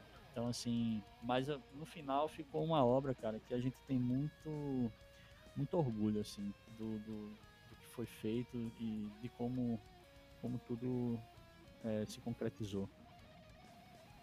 O The Beloved Bones Hell, eu tive a oportunidade de resenhar um antigo podcast de heavy metal que eu tinha, chamado Evilcast. E foi um, um, um disco que me pegou bem forte mesmo, assim. Até porque é, é, eu nunca encontrei algo tão pesado no Brasil. Não peso de. peso pelo peso, né? Aqui no, no, no Metal Mantra, aqui no Metal Mantra, Glauber, todos os dias, de segunda a sexta, eu, eu, eu sento e faço uma resenha de um disco novo. Então eu pego um disco que tá saindo, faço a resenha e, e publico aqui, né? É, inclusive estou esperando aí o Intermundos para a gente fazer essa resenha aí. E quando eu faço essas resenhas, eu pego muito death metal, muito black metal, pego bastante power metal e tudo mais. Uma coisa que sempre me pega, que eu sempre consigo imaginar, que eu sempre me pega pelo, pelo calcanhar é o seguinte: é, o peso pelo peso não é peso. O peso só existe se você tiver ali uma referência. Então, se você tem uma referência, se tem alguma coisa que não é pesada, você sabe que é o peso. Mas se você tem uma coisa pesada depois tem uma coisa pesada na frente, você perde a referência que não perde a força, perde o peso em si, né? E com o, o, o, Beloved, The Beloved Bones Hell, especificamente de Loathsome Carcast, que é um, uma música que eu amo muito, eu sinto um, eu sinto muito peso e eu sinto esse encadeamento de, de linhas e de estruturas e de melodia e de harmonias que, que foram construídas para eu sinto muito lócrio ali eu sinto muita suspensão eu não sinto nada resolvendo ali tá sempre me deixando mais e mais tenso que é uma das técnicas que a gente tem lá no black metal né? É então eu sinto muito lócrio ali sinto muito essa suspensão. E por outro lado a orquestração, os interlúdios e especialmente a, a, a, carga melódica da voz do Mário Linhares me traz uma referência que eu sinto ali, que eu consigo, ah, aqui tá o que é leve, aqui tá o que é melódico, aqui tá o que é o que vai me trazer o contraste do peso que tá aqui na minha, no, no meu instrumental. É, o riff de, de, de, de Slow Some Carcass lá na metade, que riff incrível. E eu queria saber de onde que veio essa música e esse trabalho, como é que foi? Na minha opinião, é uma das coisas mais pesadas que o Brasil já produziu. Inclusive esse episódio, é, é, é, o título dele é o, é o, peso do metal brasileiro, porque, meu, é. você criou esse riff e é um riff absurdamente pesado, cara. Cara, é assim, o The Beloved Bones é um disco que, assim, quando o Mário me convidou para trabalhar com ele, né, e aí já desde a época do vamos dizer assim, inicialmente o que seria o Harlequin e até eh, só pontuando para vocês entenderem essa a, a questão da entrada no Dark Avenger que eu nem falei, mas vou entrar, vou falar rapidinho e responder essa tua pergunta.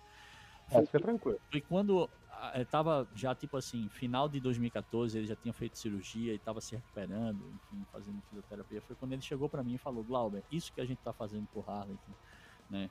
Que é o The Beloved Bones, né? Essas músicas incríveis que a gente está criando e tudo mais." É o seguinte, eu tô querendo reestruturar o Dark Avenger, né? E eu quero você no Dark Avenger. E eu falei, Mário, vê só, eu não consigo dar conta é, de dois trampos desse, nesse porto fazendo o que eu faço. Porque assim, é, Kilton, Gisele, Fernando, em tudo que eu já fiz na minha vida, eu sempre fui cavalo vapor, vamos dizer assim. É, eu não eu, não, eu nunca fui aquele cara que, tipo, ah, eu entrei aqui, eu toco aqui, mas aí, tipo, é, vou fazer aquela parte assim, ah, tem um ensaio ali, ah, eu vou ali, tá. Ah, tem que gravar uma coisa. Resumindo, eu sempre fui o cara que fazia acontecer, sabe como é que é a história? As coisas, né? Eu sempre, eu sempre assumi esse papel dentro de tudo que eu fiz. No Caravelas nem se fala, né? Então, assim, quando o Mario me convidou, eu falei assim, cara, eu não dou conta de fazer o que eu tenho que fazer no Harlequin e no Dark Avenger. Ele falou, então o que é que você acha? Eu falei, o que acha eu tenho que escolher um, né? Aí você me diz. Aí, porque o lance com o Mario, velho, sendo bem sincero, eu tava pouco me lixando se ia ser Harlequin, se ia ser Dark Avenger ou se ia ser outro nome. Eu só queria trabalhar com ele. Quando ele me convidou, eu fiquei porque o Mario pensava muito como eu tipo assim, de seriedade, de, de, de você realmente ter foco nas coisas e fazer as coisas acontecerem. Na verdade, é, quando é, o Mário começou a trabalhar comigo, eu vi a possibilidade de potencializar tudo que eu quis, tudo que eu sempre quis fazer, só que com, vamos dizer, sei lá, outro Glauber. Entendeu como é que é a história? É. Então, para mim, ah, para mim foi desse jeito. E aí eu, e aí eu eu falei, velho, é o seguinte, a gente tem que escolher. Então aí ele falou, o que é que você acha? Eu falei, velho, o Dark Avenger tem uma, uma história de muito mais tempo. Eu acho que a gente vai avançar muito mais rápido é, se a gente se a gente realmente botar força nisso agora. Então, aí foi, então vamos continuar, vamos levar tudo isso que a gente está fazendo para o novo disco Dark Avenger, porque é o que eu quero fazer. Isso foi o que ele disse, né? É, eu até falei para ele, Mário, é o seguinte: a gente pode fazer um disco, se você achar mais conveniente, sei lá, parecido com o Leão, ou a gente pode fazer o, sei lá, o Tales of Avalon, algo dentro daquela estética. É... Ele falou: Glauber, eu tô cansado de falar de sereias, de dragões, de Die Mermaid! Eu quero, eu quero falar E aí é o que eu digo, você nunca é, você sempre está, né? Ele viveu, a experiência de vida que ele teve e as, as vamos dizer assim, é, vamos dizer assim, dificuldades mesmo, assim, com relação a essa doença, de você não saber nem se você vai estar vivo o mês que vem, né? É, se você vai andar, se você vai poder cantar, porque ele ouviu no médico, eu não sei como você tá andando, cara. Você tá sem andar, cara. Ele caiu no show de lançamento do Delamento em São Paulo. Ele caiu no palco assim, como um boneco cai, assim, bluf, caiu.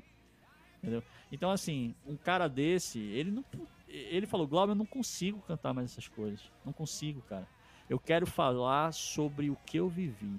É isso que eu quero falar, porque eu tenho certeza que isso vai mudar a vida de muitas pessoas e vai ajudar a vida de muitas pessoas. Né? E eu vi com ele em shows, em turnês que a gente fez, que a gente teve ainda a felicidade de fazer shows do The Beloved Bones, de gente que veio, cara, é, gente com pensamento suicida, vir falar com a gente no, no camarim, falar, cara, esse disco fez com que eu mudasse a minha ideia do que eu queria fazer. O que é que você queria fazer? Não, porque eu tava pensando até em me matar, porque eu tô passando por um problema assim, assim, assim, assado. Então, assim, essas coisas, cara, não tem preço, né? Então, assim, é... quando o Mário falou isso, eu falei, ok, Mário. E aí, respondendo a, a pergunta de vocês, eu falei assim, esse trabalho, cara, ele vai ter que ser diferente, porque não dá para se falar disso suando daquele jeito. Né? E aí eu falei, eu coloquei uma série de ideias que era o quê? Por exemplo, coisas que o Dark Avenger nunca tinha, nunca tinha feito. É, gravar com guitarra de sete cordas. Né? Então, assim, todas as guitarras de The Beloved Bones são guitarras de sete cordas. Né? É, outra coisa também foi a questão estética sonora dessas guitarras. Se você parar para analisar, as músicas de The Beloved Bones são músicas se você pegar, tirar o vocal do Mario, colocar qualquer vocal do Cradle of Field ou do Dimo Borg ou de qualquer banda dessa aí, de Black Death, qualquer se você botar, soa aquilo. Porque o som ele é pesado. O som ele é agressivo. Embora seja assim, ele tem dinâmica. Então, em muitos momentos existem picos, em outros momentos existem vales. O disco The Beloved Bones ele é cheio disso. Né? Isso era uma coisa que a gente tinha muito, é, muito cuidado, né? Então, assim, tem melodias que elas, elas despontam assim, né? Que realmente emocionam. Você pega uma música feita aqui em For a Moment, né? É, que é a minha favorita do álbum, inclusive. Cara, tem um dueto ali é, é, na King for a Moment que é uma coisa assim. Eu, eu me arrepio véio, toda vez que eu escuto aquilo ali, porque é, aquela ideia eu, eu sofejei, assim, foi uma ideia de assobio, assim, que a ideia inicial era até fazer um assobio, é, um assobio no, no, no, início ou no final de uma música e tal. E aí o Mário teve a ideia, falou assim, velho, pega essa, esse assobio, que é lindo. E eu não sei qual é a música, mas tu vai meter isso aí agora com um instrumental dentro de uma música do disco. Cara, que aquela, né? e é aquela que é aquela melodia. E aí quando eu mandei de volta para ele, eu escolhi a, escolhi a música, abri o espaço e tal mandei para ele, aí ele mandou a gravação chorando, velho. Falou, caralho, meu irmão, velho, isso que você fez, velho, é, lindo, velho. Não consigo nem dizer o quão lindo isso é. E é aquela melodia daquele dueto, né? Que é. É.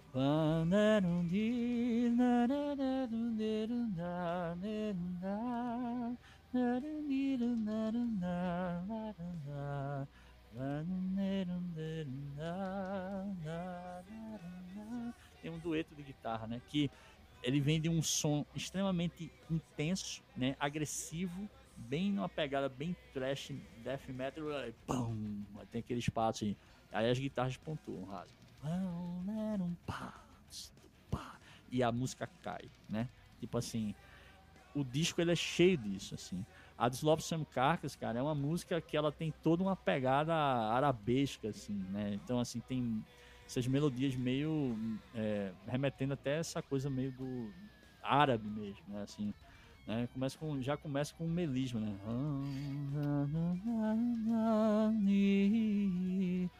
Laço, não é isso? E aí? É é metal puro, cara, né? É metal puro, só que trazido de uma forma diferente do que foi trazido no Leão, foi trazido no Detero, trazido no Delamente. É, isso foi uma coisa que eu falei pro Mário. Cara, uma coisa que eu gostaria muito, Mário, muito, muito, muito, muito, é que você me desse a oportunidade de deixar a minha marca dentro da discografia da Dark Avenger. Tipo assim, é, todas essas músicas eu tocava nos shows. Os shows da Dark Avenger tinham duas horas, duas horas e meia. Tocava as músicas do Leão, tocava as músicas do, do Detero, do Delamento. É, cada disco desse tem uma história, cada disco desse tem uma. É, foi, foram discos que foram escritos numa época em que as pessoas fizeram o seu melhor naquela época, né? O The, o The Beloved Bones, é, a gente não queria que esse disco ele soasse como qualquer outra época dessa, né?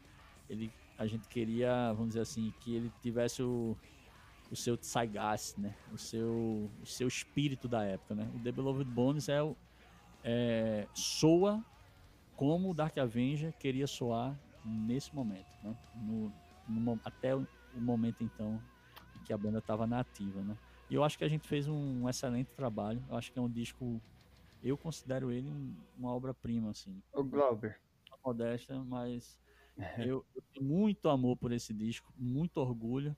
É, e foi um disco que deu muito trabalho para ser feito. Um disco que eu mixei no final. É, a gente mandou masterizar com Tony Lindgren na Suécia, né? O cara que é Catatonia, um monte de, de artista grande, creator. É, então diz que teve todo um trabalho de produção, de arranjo e tudo mais, e finalização também é, da melhor forma possível. Oi. Cara, a, a, sensibilidade dessa história toda que você contou pra gente aí é até meio chato, talvez, do que eu vou te perguntar, mas eu vou ter que pôr a curiosidade no jogo aqui, porque eu acho que faz parte do programa. O, o Beloved Bones ele saiu é, em agosto, né? E o Mário faleceu em dezembro. E, cara, por tudo que você está dizendo, foi praticamente um. Como é que fala? Eu não sei, você acha que ele entendia que talvez seria um dos últimos trabalhos, ou provavelmente o último trabalho, e, e aí entrou de corpo e alma, entrou tão pesado assim, cara? Como que foi todo esse. É, né, que você está falando, toda a dificuldade de construir esse álbum, de colocar ele para jogo e esse pouco tempo pós, cara, de vocês viverem tudo isso que foi, sabe, a fase criativa, a fase pesada de entendimento, de transformar isso, como você falou, de mixagem, de etc, etc. Como que foi esse pós-lançamento do álbum até o falecimento do Linhares aí, cara, pra você, pra banda, enfim, como que, como que você absorveu tudo isso, cara? Cara, assim, o... o...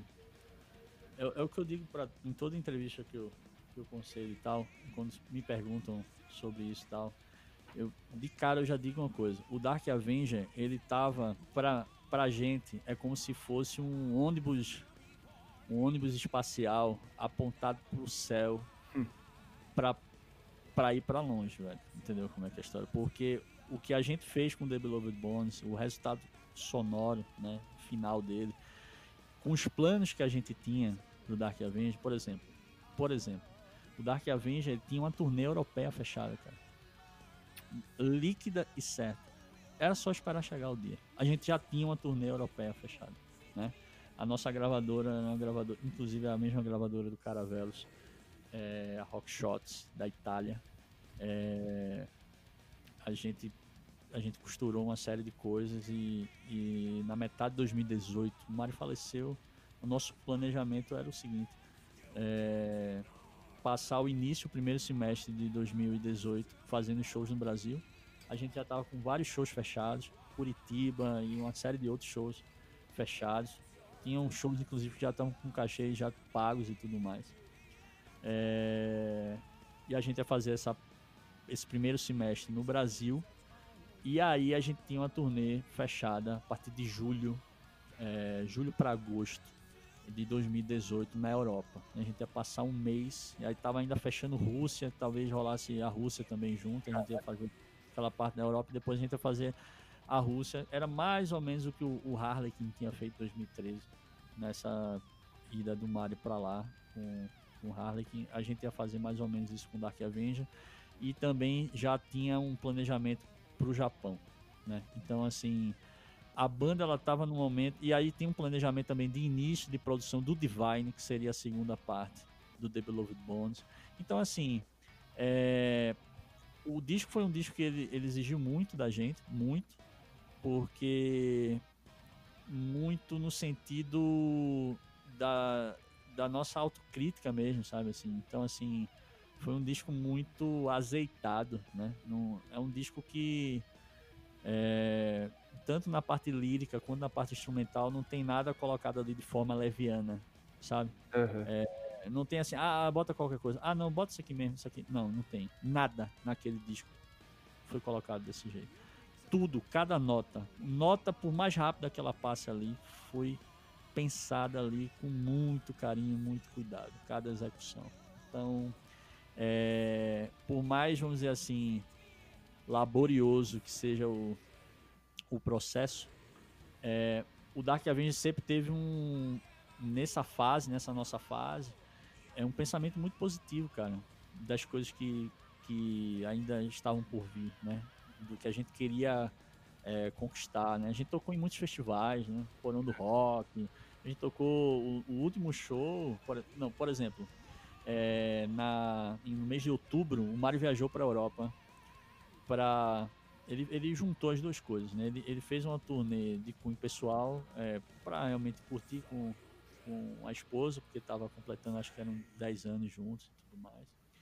E encerrando isso, ele ia fazer uma série de entrevistas para várias para várias revistas e fez para Metal Hammer da Itália, da Alemanha e tal, fez para várias várias revistas lá ele foi para a Europa para fazer isso também, para fazer o que chama de do, a tour press, né? Para divulgar o disco lá, né? Então, inclusive na sede da gravadora, nossa gravadora em Turim, ele deu uma série de entrevistas, algumas delas até fiquei muito emocionado porque ele, eles gravaram essa entrevista, ele falou muito de mim lá, é, dizendo que eu tinha que estar tá lá para falar também. Então, assim, é um cara que sempre sempre foi muito grato para por tudo que eu fiz dentro do Dark Avenger com ele, né? É, e sempre pensando no bem, do bem disso, né? Dessa banda que, é, cara, sendo bem sincero, cara, é, eu sempre fui um cara que eu sempre imaginei que eu fosse tocar o resto da minha, minha vida no Caravelos, cara, porque é a banda que eu, que eu amo, é a banda que eu faço o som que eu quero, é uma banda onde não tem um limite, é a banda que realmente, a banda que eu criei, que eu fundei, né? Uma banda que hoje tem um, um nome né, na, no, no, mercado, ganhou respeito ao longo dos anos, muito trabalho, muito esforço, mas eu nunca imaginei que eu fosse amar alguma outra coisa que não fosse Caravelos. E cara, eu o Dark Avenger é uma banda que sempre vai existir no meu coração, cara, porque é uma banda que eu aprendi a amar. É, eu nunca toquei no Dark Avenger é, assim, ah, eu amo Dark Avenger porque eu estou no Dark Avenger. Nunca para mim tanto fazia, tanto faria se fosse Dark Avenger, Harlequin, qualquer outra coisa. Eu queria trabalhar com aquele cara, que se tornou um irmão, né? Ele era muito mais que um amigo para mim. A gente, a nossa admiração, que era de profissional, passou pro, pro pessoal mesmo. A gente começou a se admirar muito é, como pessoas, né? E aí, por que eu digo isso? Porque no profissional muitas vezes envolve é, um basilar que tá é, na, tua, na tua vivência, cara. É, às vezes é, é difícil você separar isso, né? Então, assim, você observa o cara, lógico, tem um pensamento profissional e tudo mais, mas você vê a vontade daquele cara de vencer, de fazer aquilo acontecer, que era a mesma vontade que eu tinha. Então, eu passei a amar o Dark Avenger é, por conta do trabalho que a gente fez junto, né? Então, assim, eu tinha orgulho do Dark Avenger, não pelo que o Argão já fez, né? É, orgulho pelo que eu estava fazendo ali com o Mari e os demais integrantes na, naquela banda naquele momento, né? Porque, por exemplo, a banda, o Dark Avenger, com 20 anos de história, nunca tinha botado o pé fora do Brasil.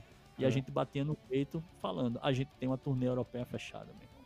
Entendeu? Então, assim, é... quando foi em outubro, nessa viagem, ele foi, fez essa parte de tour press e tudo mais. Quando foi em dezembro, a gente viajou para Santa Catarina. E a gente participou de um festival chamado é, Manex Metal Meeting. É um super festival que tem em Santa Catarina. É...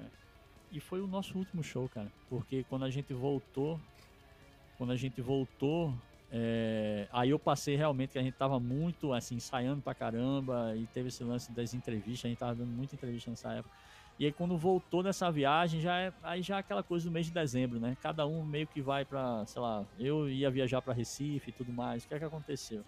Eu passei uns 10 dias, 12 dias, a gente só se falando mesmo no WhatsApp e eu ia muito para casa dele, quase todo dia assim, pelo menos um dia sim, um dia não, na época de produção do disco e tal. E nesse fim de ano aí a gente ficou mais falando é, online. E aí quando foi no, eu viajei para Recife é, no dia 21. No dia 21, eu ia viajar para Recife. Eu tava com as malas na portaria do edifício, do condomínio. É, e ele mandou mensagem para mim dizendo: Graubão, é, você vai hoje para Recife, né? Aí eu falei: É, caba, eu tô indo para Recife hoje, tá, não sei o quê. Olha, tô ligando, tô mandando mensagem para dizer a você, assim, se você lembrar do seu irmão, traga aquela postinha de peixe para mim. Você sabe que eu gosto. ele era muito espirituoso, né? Muito brincalhão. E aí, mas aí depois ele falou, eu sabia que era brincadeira, ele falou. Aí eu falei até, bicho, como é que eu vou trazer uma posta de peixe dentro da mala? Aí a gente ficou, a gente ficou rindo e tal, aí depois falou, velho, eu tô mandando mensagem para desejar uma, uma feliz viagem para você, né? Que você possa passar esse, esse pedaço do mês aí, de fim de ano aí com é, a sua família e tudo mais. É, e, a, e a minha família ela ia ficar até um pouco mais, até início de janeiro, e eu ia voltar no dia 31 para Brasília, por conta de trabalho. Porque já no dia 2, eu acho, eu já tinha coisa para fazer e tudo mais. Eu tive que voltar antes. E é por conta de custo de passagem e tudo mais, viajar no dia 31 era muito mais barato. E aí, o que estava acertado é que eu ia virar o ano lá, na, na casa dele, com ele e tudo mais, com a, com a família dele. E infelizmente isso não aconteceu, né? É, no outro dia, e aí realmente é, é coisa assim, é, não tem nem palavra para dizer. Enfim, é o ano todo com o cara. Eu viajo no dia 21, no dia 22 ele faleceu. Eu não tava em Brasília. Foi bem difícil. E aí eu ia, eu ia, eu ia voltar para Brasília, todo jeito. Né?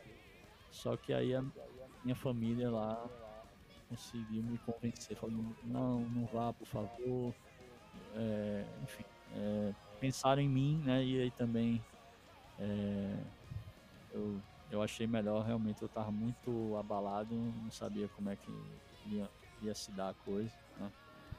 É, esperar alguns dias e aí depois eu voltei, né? Mas foi, um, foi muito difícil, muito difícil, é, mas eu tem um momento que eu que eu lembro sempre, que é o seguinte. Antes, de, quando ele, veio, ele voltou da Europa, nessa turnê, é, nessa tour press e tal, no final de outubro ele voltou, ele pediu pra, velho, vamos comer um peixe. Aí a gente foi, é, a gente se encontrou e tal, é, cada um com sua família e tudo mais. Aí teve uma hora que ele pediu para todo mundo parar de falar, assim, ele falou assim, eu queria, velho, eu queria, assim, um minuto de silêncio, eu queria falar uma coisa. Queria falar uma coisa para você, ele apontou para mim. Aí ele se levantou assim, aí ficou olhando para mim. Aí chorou assim, falou: "Meu irmão, eu queria falar para você que o que você fez por mim, pelo Dark Avenger e vendo esse disco é, nascer do jeito que nasceu, com o resultado que ele conseguiu e com as coisas incríveis que a gente está conseguindo, e que a gente alcançou com essa, essa questão da turnê europeia e tudo mais e tal. Aí ele falou um negócio que foi foda. Ele falou, velho, eu queria dizer que eu podia morrer hoje e eu ia morrer feliz. Minha nossa. Isso aí foi foda. Então, assim. Eu não tenho nem coragem é, disso, cara. Eu. Eu Você precisa ouvir, cara. Você precisa ouvir, Fernando. Eu vou dizer, assim. É, ele, ele me disse algo que iria me servir, me serve até hoje. É, mesmo sem saber, ele me disse algo que me serve até hoje, que é a paz de você saber que você fez o seu melhor, tudo que você podia fazer por ele, né? E por aquilo que ele mais amava, assim, é, no âmbito, vamos dizer assim, profissional, de sonho, que era o Dark Avenger, né? Que também foi algo que eu, que eu aprendi a amar, né? Que fazia com muito amor, tudo que eu fiz no Dark Avenger foi com muito amor. Né? É, então, é isso, né? E a gente sempre aprende, né? Com essas pessoas, com, com esses encontros, né? Eu acho que eu aprendi muito. Eu, eu sou um cara diferente do que eu era antes de conhecer o Mário, né? Muita coisa que ele passou, assim, a gente passou junto, né? Então, meio que você absorve muita coisa para sua vida, das coisas que realmente valem a pena você ligar, das coisas que você antes você ligava e falava, não vale a pena entendeu? Então, eu graças a ele eu me considero aí um outro ser humano, vamos dizer assim, para algumas coisas assim, que a gente sempre cresce muito nesses momentos de dificuldade. Glauber, eu tô aqui extremamente emocionada e comovida com com o seu depoimento. É, Para a gente ouvir é, você contar uma, uma relação que foi tão profunda de algo que a gente, como fã, vê muito, muito de longe, né? A gente admirava a banda, admirava, a, o, admira ainda o legado que o, que o Mário deixou, mas poder é, saber que de, de, de alguma forma você foi uma peça fundamental para ele concluir é, essa, é, é, essa, etapa e esse, esse que foi um dos grandes sonhos dele, é, a, a, gente não, não, tem como não se emocionar com isso e, e, agradecer mais uma vez por você compartilhar algo tão, tão íntimo. Né? Você, de alguma forma, faz, eu tenho certeza que você faz parte aí de tudo que envolve o, o Mário hoje, você deixa aí uma lembrança muito maravilhosa para as pessoas que estavam próximas a ele, para nós como fãs. E eu tenho certeza que, é, é, independente aí das crenças de, de cada um, que você carrega dele vai ficar aí com você para sempre. É, seja de aprendizado técnico, de aprendizado, aprendizado como pessoa, você vai, ele vai estar sempre aí do teu lado, fazendo o, o, o melhor que vocês fizeram juntos. É aí, bom. É, realmente eu também estou aqui, estou tocado, Glauber, pelo esse presente que você está dando pra gente, que é essa história. É, eu, nunca, eu nunca ouvi falar sobre isso, e é muito legal é, ouvir isso de você que viveu tudo isso tem mais do que conversar com você, tem mais um bloco pra gente. É, tem que ter mais 50 blocos, né, Fernando? Não tem que acabar esse episódio, né, cara? Não tem como. Então, vamos, é, vamos encerrar esse bloco, mas a gente já volta já para falar um pouquinho agora do Intermundos, porque a gente já falou sobre o seu passado, seu presente, seu passado, seu futuro. Agora também, Glauber.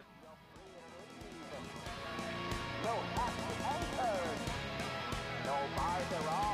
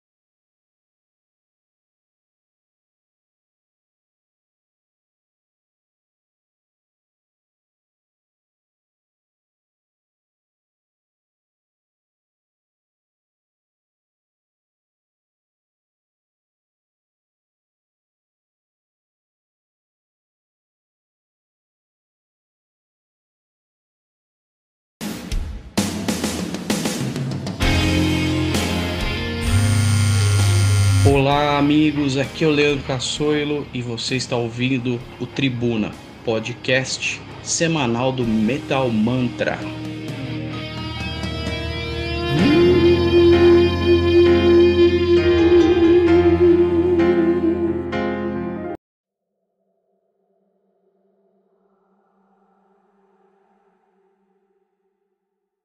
Pra gente encerrar o nosso último bloco aqui, Glauber, fala um pouco pra gente do Intermundos, que até agora eu só vi o Tigre e a Águia da Capa, cara. O que, que vai rolar aí pra, pra gente? Não, spoiler.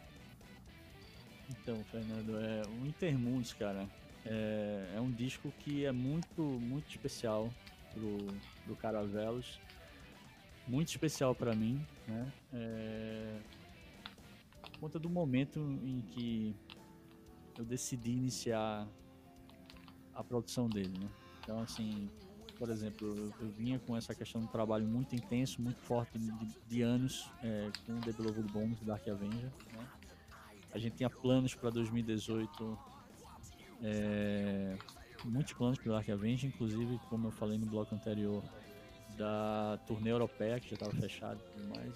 Então, coisas, foram coisas que não se realizaram, né? Então, assim, eu tenho uma rotina é, além do heavy metal também. É, eu trabalho com produção é, e eu sei que dentro do meu tempo, da minha dinâmica, as coisas para que elas possam acontecer, eu preciso iniciar antes, porque eu preciso de um tempo para fazer. Né? The Beloved Bones foram três anos, três anos e meio. E eu sabia que qualquer coisa nesse sentido eu teria que iniciar de pronto. Então, assim, primeiros meses de 2018, até por uma questão terapêutica mesmo, de cabeça, né? Eu estava muito sentido ainda né, com a perda, a perda do meu irmão, do meu amigo. É, eu falei, cara, o que eu ia fazer, porque a ideia era que quando eu voltasse da Europa, eu iniciasse os dois, as duas produções, o disco novo do Caravelos e o Divine, que era a segunda parte do, do The Beloved Bones. É, eu puxei, né? Então assim, velho, eu vou iniciar agora. Eu preciso botar a cabeça para para trabalhar, porque senão eu vou entrar na paranoia, né? Então, é, foi quando começou essa coisa do Intermundos. É, o Intermundos, essa, essa, essa obra, é um disco que, que diferente de algumas coisas que o cara, das coisas que o Caravelo já lançou, é um disco que ele mergulha de vez é, nesse universo da música brasileira, da cultura brasileira, né? Então, assim, tem uma série de homenagens que que são prestadas nesse disco ao Brasil, né? É, o, o, Caravelos ele ele lançou um primeiro disco, o, o Lighthouse Shadow. É um disco que na época a, a, banda surgiu naquele boom do power metal melódico no Brasil e tal, e fatalmente a sonoridade da banda ela caminha muito dentro desse desse universo, né? mas que com o passar dos, dos anos, né, e a, musicalmente as pessoas foram amadurecendo, teve form, é, mudança de formação e tudo mais. E eu sempre tive essa coisa do metal progressivo poder ser muito mais abrangente, me dar liberdade para fazer as coisas.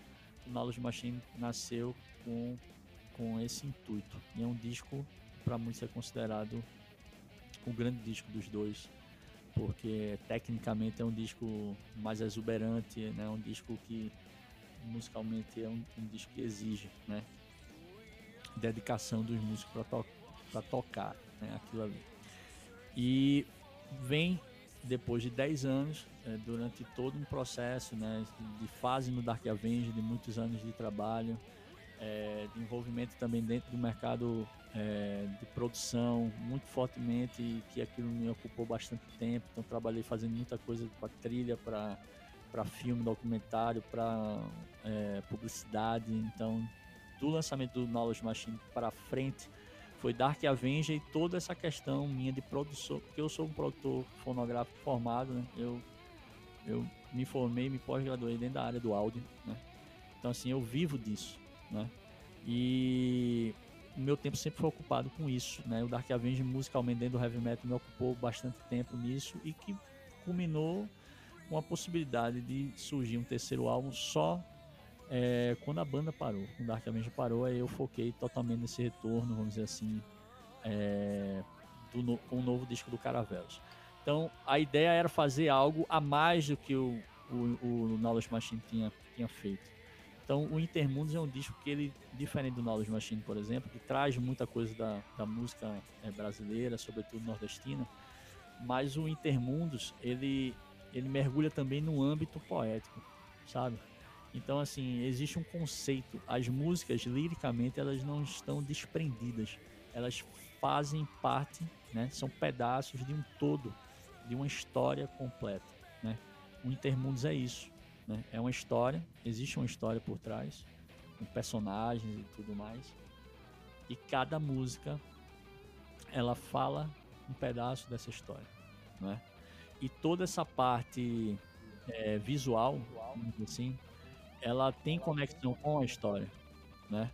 Então, quando você falou assim, eu só vi a onça e o, o, o gavião. Ali não é, é. Uma, não é uma onça e um gavião, ali tem ali eu, eu nem a onça e o gavião, então, eita nós. É o, você falou o tigre, né? É, eu não vi nem o tigre e o gavião, então. Eu pensei que tinha visto alguma coisa.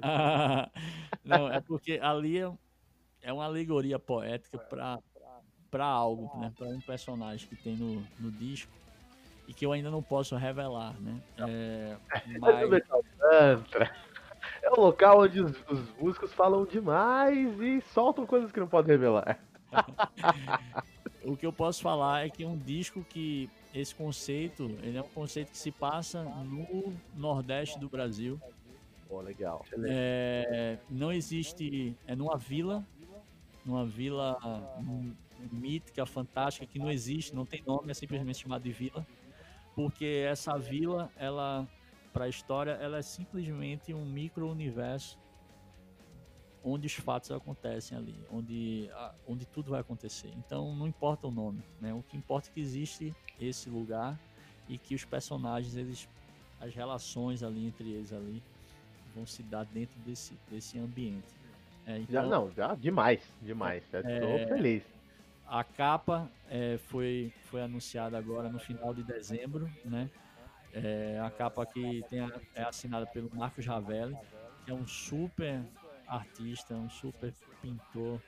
Ele fez a capa do Alive in the Dark, do Dark Avenger. É, é um cara que tem uma relação com a gente já desde a época do Dark Avenger. Já fez coisas pra gente na época. E quando eu, eu fui optar por essa coisa da, da na escolha do caminho da capa, né? É, eu queria sair, porque o Intermundos é um disco, por ter essa, essa conexão forte com as nossas raízes, né? É algo mais roots, vamos dizer assim. É, tanto na, na, na, parte lírica quanto na parte rítmica também. É, eu queria que a capa também fosse feita de uma forma é, mais tradicional, né? Eu percebo que, eu respeito, tá? Mas eu percebo que de uns anos para cá, de muitos anos para cá, na verdade, é, a maioria das capas elas são feitas de forma é, manipuladas, né? Então são várias imagens ali que você junta no Photoshop e você cria uma coisa nova ali.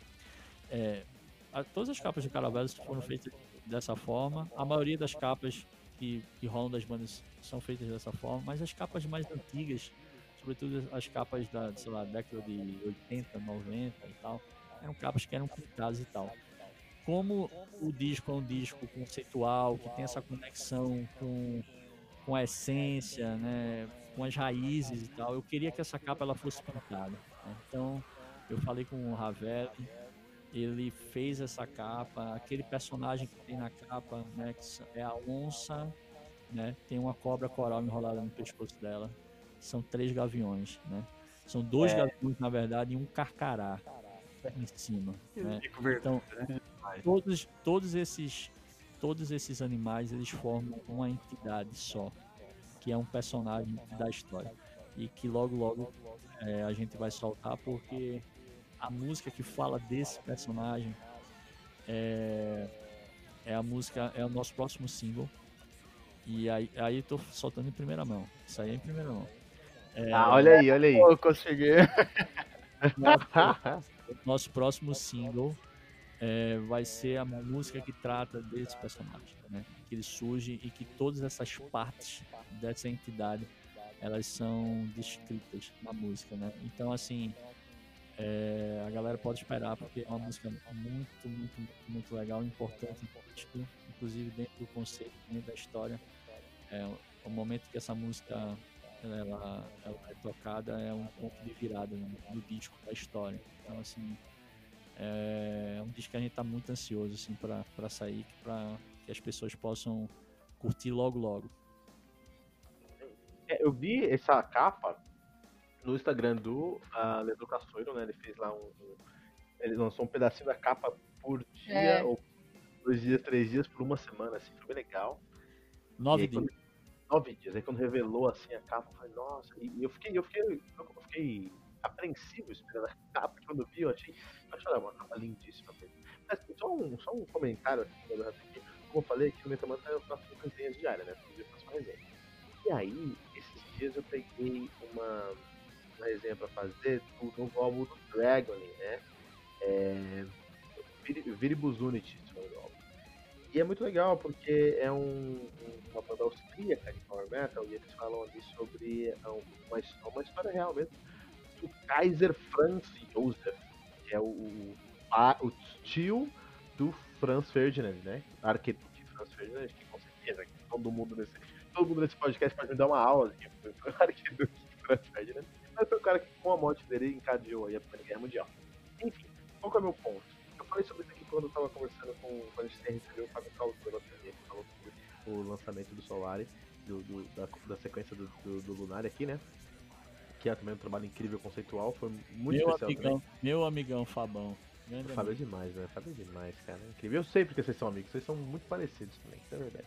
De qualquer maneira, é, eu falei isso quando o Fábio veio aqui, que, pô, quando eu, eu vim pro Brasil com 15 anos, né? Quando eu cheguei aqui, uma das coisas que mais impressionou é como o brasileiro é profundo, né? Você não consegue encontrar a densidade da, do brasileiro em outros lugares. Por exemplo, esse disco aí do, do Dragon, o Viribus Unitis, é, fala sobre a história, né, de Franz, do Kaiser Franz Josef, mas olha só, começa com a história dele, tá? Só que acontece, a, a esposa dele realmente morreu em, em, em, Genebra, né? E aí quando ela, ela morre em Genebra, aí acarreta um monte de coisa na história real. No, no álbum, ela morre em Genebra e o filho dela é, começa a estudar magia negra, faz ela voltar dos mortos, olha a viagem. E quando ela volta dos mortos, ela volta com um exército zumbi. E aí a Primeira Guerra Mundial não é um, né, uma nação contra uma nação, é, é o mundo dos vivos contra o mundo dos mortos. E quem lidera a iniciativa humana é o Kaiser Franz Josef. Só que ele não é só o Kaiser Franz Josef, ele tá com um, um, um, um suit, ele tá com um. Me ajudem pessoal, tá com um robô, ele tá dentro de um robô cyberpunkiano, cyberpunk, que foi feito por Nikola Tesla. Olha que maluquice, cara. Olha que maluquice, cara. Então assim, é, logicamente lá fora você vai ter pessoas que vão trazer um conceito muito interessante, muito legal, mas cara, o Brasil é diferenciado. O brasileiro tem uma densidade, uma complexidade, até eu acho que o Brasil produz um ser tão complexo, um, um, uma pessoa tão complexa, e eu amo isso no Brasil. E eu fico impressionado quando eu sento com o Glauber e você me, me, mostra uma capa com um conceito tão profundo e eu não tô contando os dias para ser esse disco que você sentar comigo aqui. Ó, vou dizer um negócio aqui. Vou olha aí, olha aí vou dizer um negócio aqui. É, quem, quem for fuçador, quem já leu, sabe. Quem for Eita. fuçador vai, vai saber. Vai atrás e vai descobrir. Mas vou soltar aqui, tá? uma dica. Essa capa, assim como, como todo esse disco, é, é, é, essa história é uma história minha, né? Eu criei essa história, a história do Intermundos, né? Mas é uma história em que ela tem vários é, várias referências, vamos dizer assim, da, dessa, da coisa de, da leitura, da minha leitura. Eu sou um cara que gosta de ler muito. É, e vamos dizer assim que esse disco é um disco que tem que faz várias homenagens assim não, é, não às vezes diretamente mas indiretamente a, a, aos escritores regionalistas sobretudo assim então é, você falou dessa coisa que, do brasileiro de ser complexo, né? É, profundo. E aí eu me lembro do Intermundos, assim, com personagens que tem lá e tudo mais. E da própria visão de, por exemplo, um escritor é, jornalista como Guimarães Rosa, né? aqui, por exemplo, no, no Grande Sertão, é, trata a, o sertanejo é, não como uma pessoa que vive ali no Nordeste só e tem aquela dificuldade, que é uma dificuldade muito própria dele. Ele, na verdade, ele enxerga é, o nordestino com um olhar muito mais universal, sabe?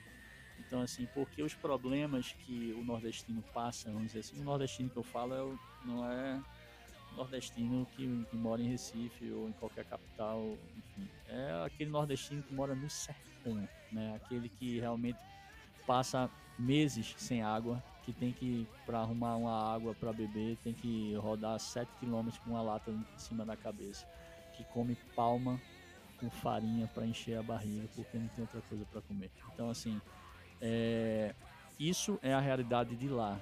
Mas essa realidade poderia não ser palma para uma, uma pessoa que mora no Alasca. Ia ser um peixe pequeno que ele ia ter que comer, ia ser a única coisa que ele ia se alimentar. O que ele fala é que as dificuldades né, e as características do nordestino muitas vezes é, são analisadas de uma forma muito regional, regional ali, mas na verdade são, são coisas é, muito mais expandidas, né? São, são dificuldades universais, né? E a única coisa que ele faz é tentar sobreviver dentro daquela dificuldade. Então, o Guimarães Rosa é uma influência, é, por exemplo, no, no Intermundos. É, assim, assim, assim, como, por exemplo, José Lins do Rego, né? É, assim como também, e aí eu vou dar a dica, né? Esse personagem é uma homenagem que o Caravelos faz é o único personagem que eu não criei neste, nesta história. É um personagem que quem criou foi Ariano Suassuna e a homenagem do Caravelos a ele, ao Ariano Suassuna, né? Então, assim, quem já oh. leu a obra de Ariano sabe que besta, que entidade, que fera é essa. Quem não leu, pode pesquisar e vai descobrir o que é.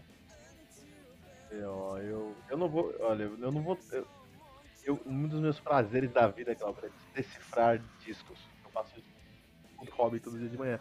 Mas eu não tenho, eu não tenho capacidade de decifrar isso. Eu, eu, eu cheguei aqui muito tarde. Eu, o, o, primeiro livro que eu li na literatura brasileira foi.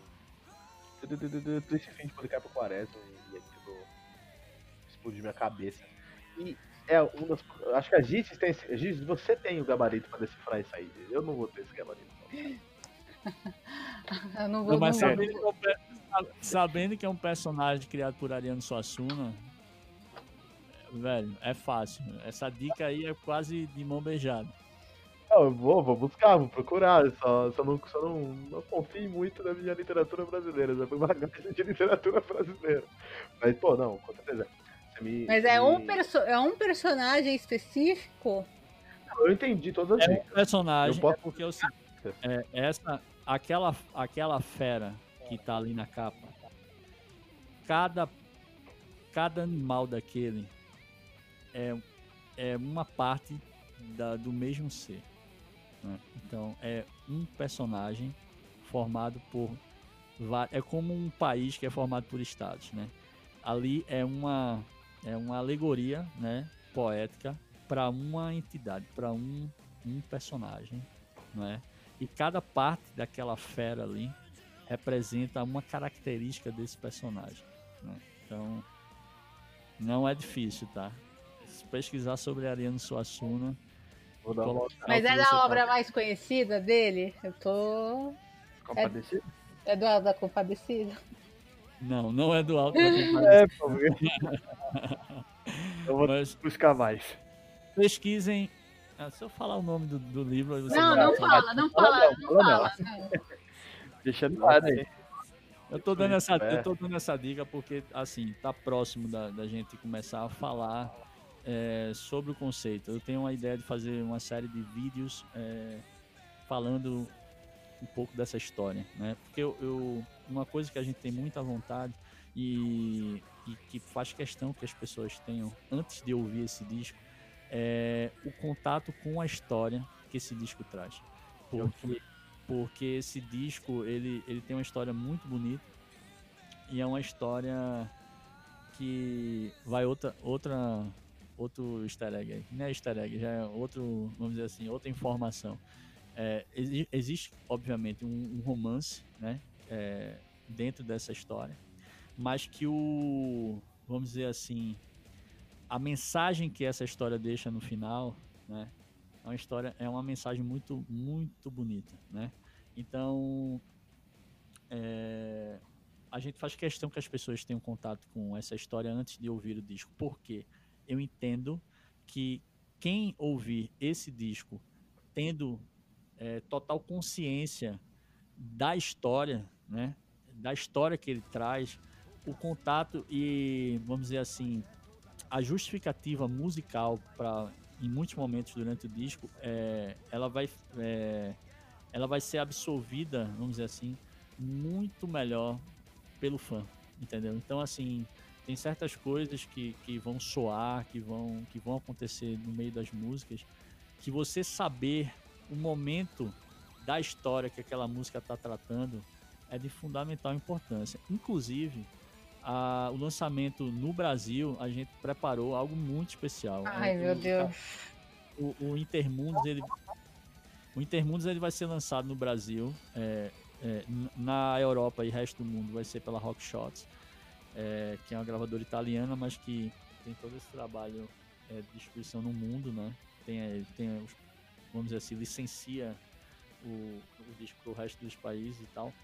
É, no Brasil foi uma gravadora, eu fiz questão, a gente poderia ter feito por eles também e, e eles é, subsidiarem para outra empresa, uma outra distribuidora aqui, mas eu fiz questão que no Brasil a única coisa que eu falei, ó, vamos fazer o seguinte, a gente fecha com vocês para o mundo todo, mas no Brasil eu quero, eu quero fazer com outra pessoa. E como a gente tem uma relação realmente de amizade com a gravadora, no meu caso, porque é, é a mesma gravadora que era o Dark Avenger e proprietário da gravadora tem uma relação mesmo de, de, de amizade comigo, assim, na época do Caravelas ele falou assim, velho, o que você lançar, eu quero lançar aqui fora, aqui na Europa e tal. Então, quando ele soube que eu tava fazendo um disco novo do Caravelas, ele falou, eu quero lançar aqui. Aí a única coisa que eu pedi foi isso. É, o Brasil eu queria que fosse uma gravadora brasileira é, de minha escolha. Então, a gente fechou com a Metal, com a Metal Helix, né, do meu amigo Jorge, que na minha opinião hoje no Brasil é a grande gravadora do Brasil, se tratando Olha. de heavy porque é, um, é uma gravadora que enxerga a obra do artista não apenas como um CD, né? E uma caixa plástica que você vai vender música ali e tal. Então, assim, é é, os produtos da, é, os produtos da Metal Helix, eles, eles vêm ele prepara sempre um kit, um box, camiseta, é porta-copo, é pôster. E aí vem o que eu disse que no Brasil vai ter especial em relação ao Intermundos. É, sabendo dessa necessidade, né, é, para que o fã ele tenha uma, uma experiência mesmo assim, mais profunda com a obra né, e tudo mais, é, o Intermundos no Brasil, apenas no Brasil, vai ter um encarte extra dentro do disco, né, uma arte extra própria e tudo mais. É, e nesse encarte vai esse encarte vai conter em português toda a história do Intermundos descrita, obviamente de uma forma muito sintética, né? Mas sem perder a beleza poética. Né? eu, procurei... eu vou, complementar, vou complementar teu comentário e falar que de fato a Metal Helix está assim fazendo um, um trabalho completamente diferenciado muita qualidade. O que eu vi assim de perto que eles já fizeram aí com a Aquaria, Wizards, com o Hellish War, o, que, o tipo de produto que está fazendo de, de merchandising e tudo mais, vocês estão de parabéns, que bom que vocês estão alinhados com eles, porque é. realmente é, é, é, um trabalho que está muito além aí do que a gente costuma ver. É, a, existe uma preocupação, assim, é, eu, eu, eu eu costumo falar pro Josh, falei, cara, é assim, é, foi uma grata surpresa, assim, a gente ter se conhecido e tal, porque você pensa muito como eu, assim. Eu sou um cara que eu, é, eu não me preocupo, assim, de, ah, não, tenho que lançar um CD por ano, um CD a cada um ano e meio e tal. Eu, eu gosto de lançar coisas relevantes, sabe, pessoal? Tipo assim, eu, eu, eu lanço no tempo que eu tenho que lançar, assim, é, e porque às vezes, por exemplo, o próprio conceito, a história do Intermundos, eu precisei de um tempo para maturar, né? Eu viajei para o sertão de Pernambuco, né?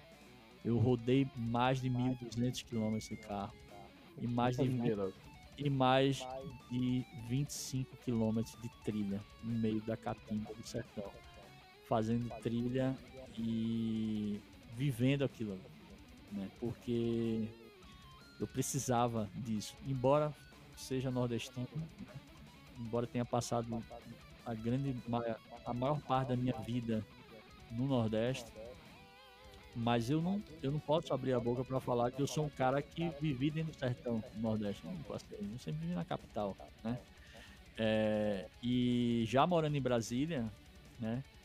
Eu me organizei, né? E para que eu pudesse ter esse tempo, né? Então assim, eu fui para dentro da Caatinga mesmo, assim, e eu viajei para São José do Belmonte também, é, quase chegando, sei lá, para as bandas lá do Piauí já, atravessando. Que, quem não conhece o estado de Pernambuco, o estado de Pernambuco ele é um, ele é um estado que parece uma, como diz a gente lá no Nordeste, uma tripinha, né? É como se fosse assim, ele é bem fininho, só que ele é, ele é bem compridão, né? Então, assim, você sai do litoral, você no fim do estado, seguindo para a esquerda, você está quase no Piauí já.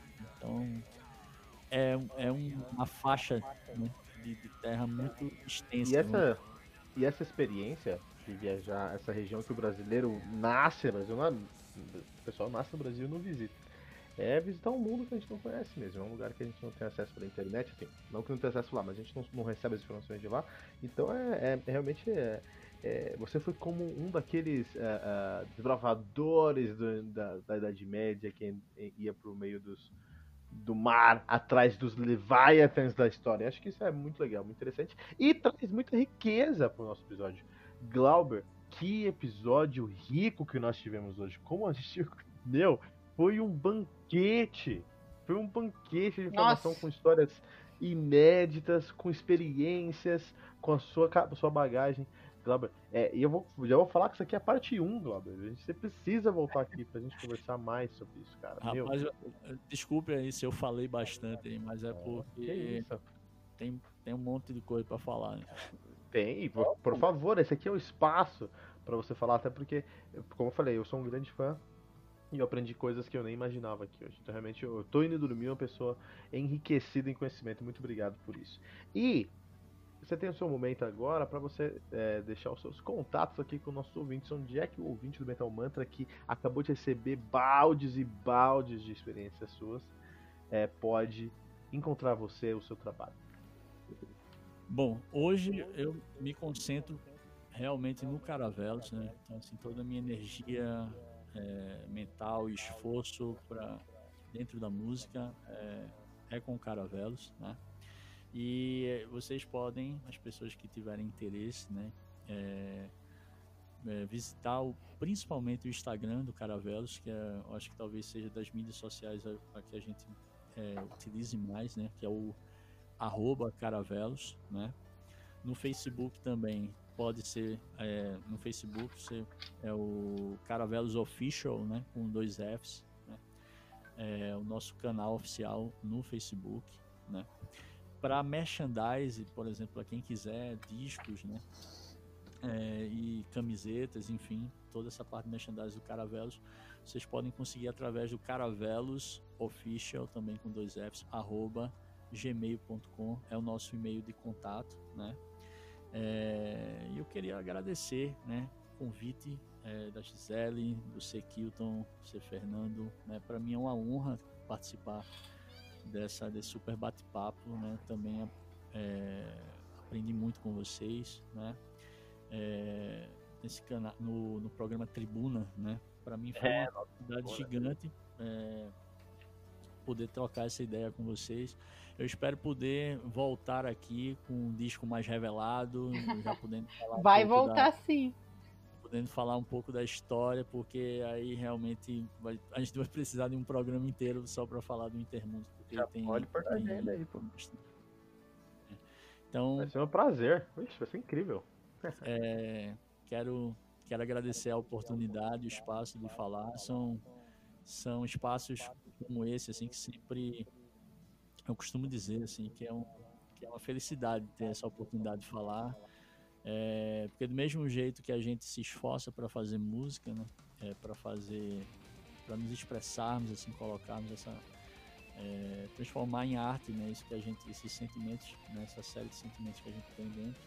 É, vocês também fazem um trabalho incrível, né, na outra ponta, né, que é levar isso, esse trabalho para as pessoas. Então eu tenho um profundo respeito, admiração, né, e felicidade sempre que tenho a oportunidade de falar um pouco das coisas que eu estou fazendo, porque sei também do esforço que é, é produzir esse, esse material, esse conteúdo fonográfico que vocês produzem e de forma tão bem organizada. Parabéns também a vocês.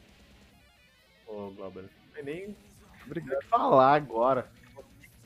Odiado, muito obrigado mesmo por isso. Muito obrigado. Você está sempre convidado e isso aí, você vai voltar sempre. Isso é indiscutível que você está de volta aqui. Gizes, você tem um recado pra gente?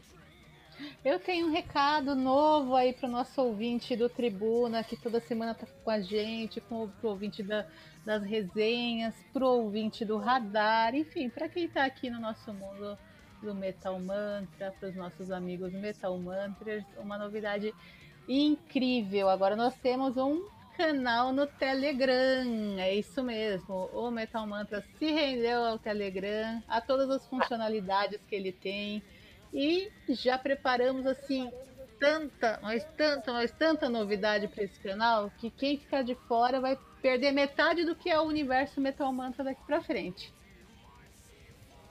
Vai perder muita coisa mesmo. Ó. Nosso, ó, muito do que do nosso extra, o conteúdo extra vai ficar lá no nosso canal Telegram. Então, é só em t.me metalmantra, t.me você vai acessar o nosso canal. Não perde, não. E, Fernando, se alguém quiser seguir a gente nas nossas redes sociais, como é que faz? Pode procurar a gente por arroba Metalmantra pode, vai encontrar aí no Instagram, no Facebook, no Twitter. E não esqueça do site sempre, né? www.metalmantra.com.br Ela vai encontrar todo o conteúdo aí que o Metalmantra oferece diário e semanalmente. Muito bom, muito legal. E eu tenho três perguntas aqui pra gente terminar o nosso de hoje. São perguntas para os nossos ouvintes, ouvintes Robert, fica tranquilo. Algumas delas são bem capciosas. Então, três perguntas para os nossos ouvintes, tá? Então, deixa seu comentário aqui metalmantra.com.br. Muito importante deixar seu comentário respondendo essas perguntas, senão o Fernando não tem o que gravar no, no bloco de comentários, pessoal. Lá do Radar Metal Mantra. Então vamos lá. Primeira pergunta. É, o, o, Glauber falou sobre quando ele viu o, metal, o, o, o Ing Malmsteen acendeu uma chama pelo amor dele ao heavy metal. No meu caso foi Halloween, quando eu escutei Halloween, alguma coisa acendeu dentro de mim que nunca mais se apagou até hoje. E a primeira pergunta é qual artista acendeu a chama para o seu amor pelo heavy metal? Essa é a nossa primeira pergunta, hein? Vou deixar anotado. A gente já, pode comenta lá também, gente, não tem problema. Eu quero que eu, que eu, eu quero que alguém comente a minha, porque eu tenho certeza que todo mundo vai acertar. É, todo mundo sabe que foi Zé Cabaleiro, Heavy Metal. Uma pergunta aqui pra gente. Qual o recado que você, que você gostaria de deixar aqui no Metal Man, né, como uma homenagem póstuma ao grandíssimo Mário Linhares? É o comentário dessa homenagem para esse grande vocalista do Heavy Metal brasileiro. E a minha última pergunta, como é que era a sua resposta metamanta.com.br? Se o meu maracatu pesa uma tonelada, quanto é que pesa o meu riff, meu riff de prog death?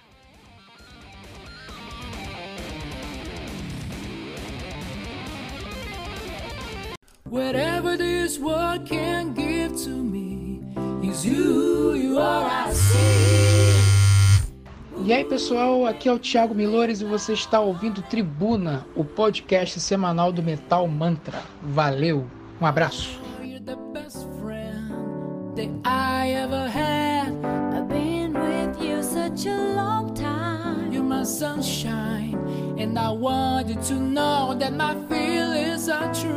I really love you.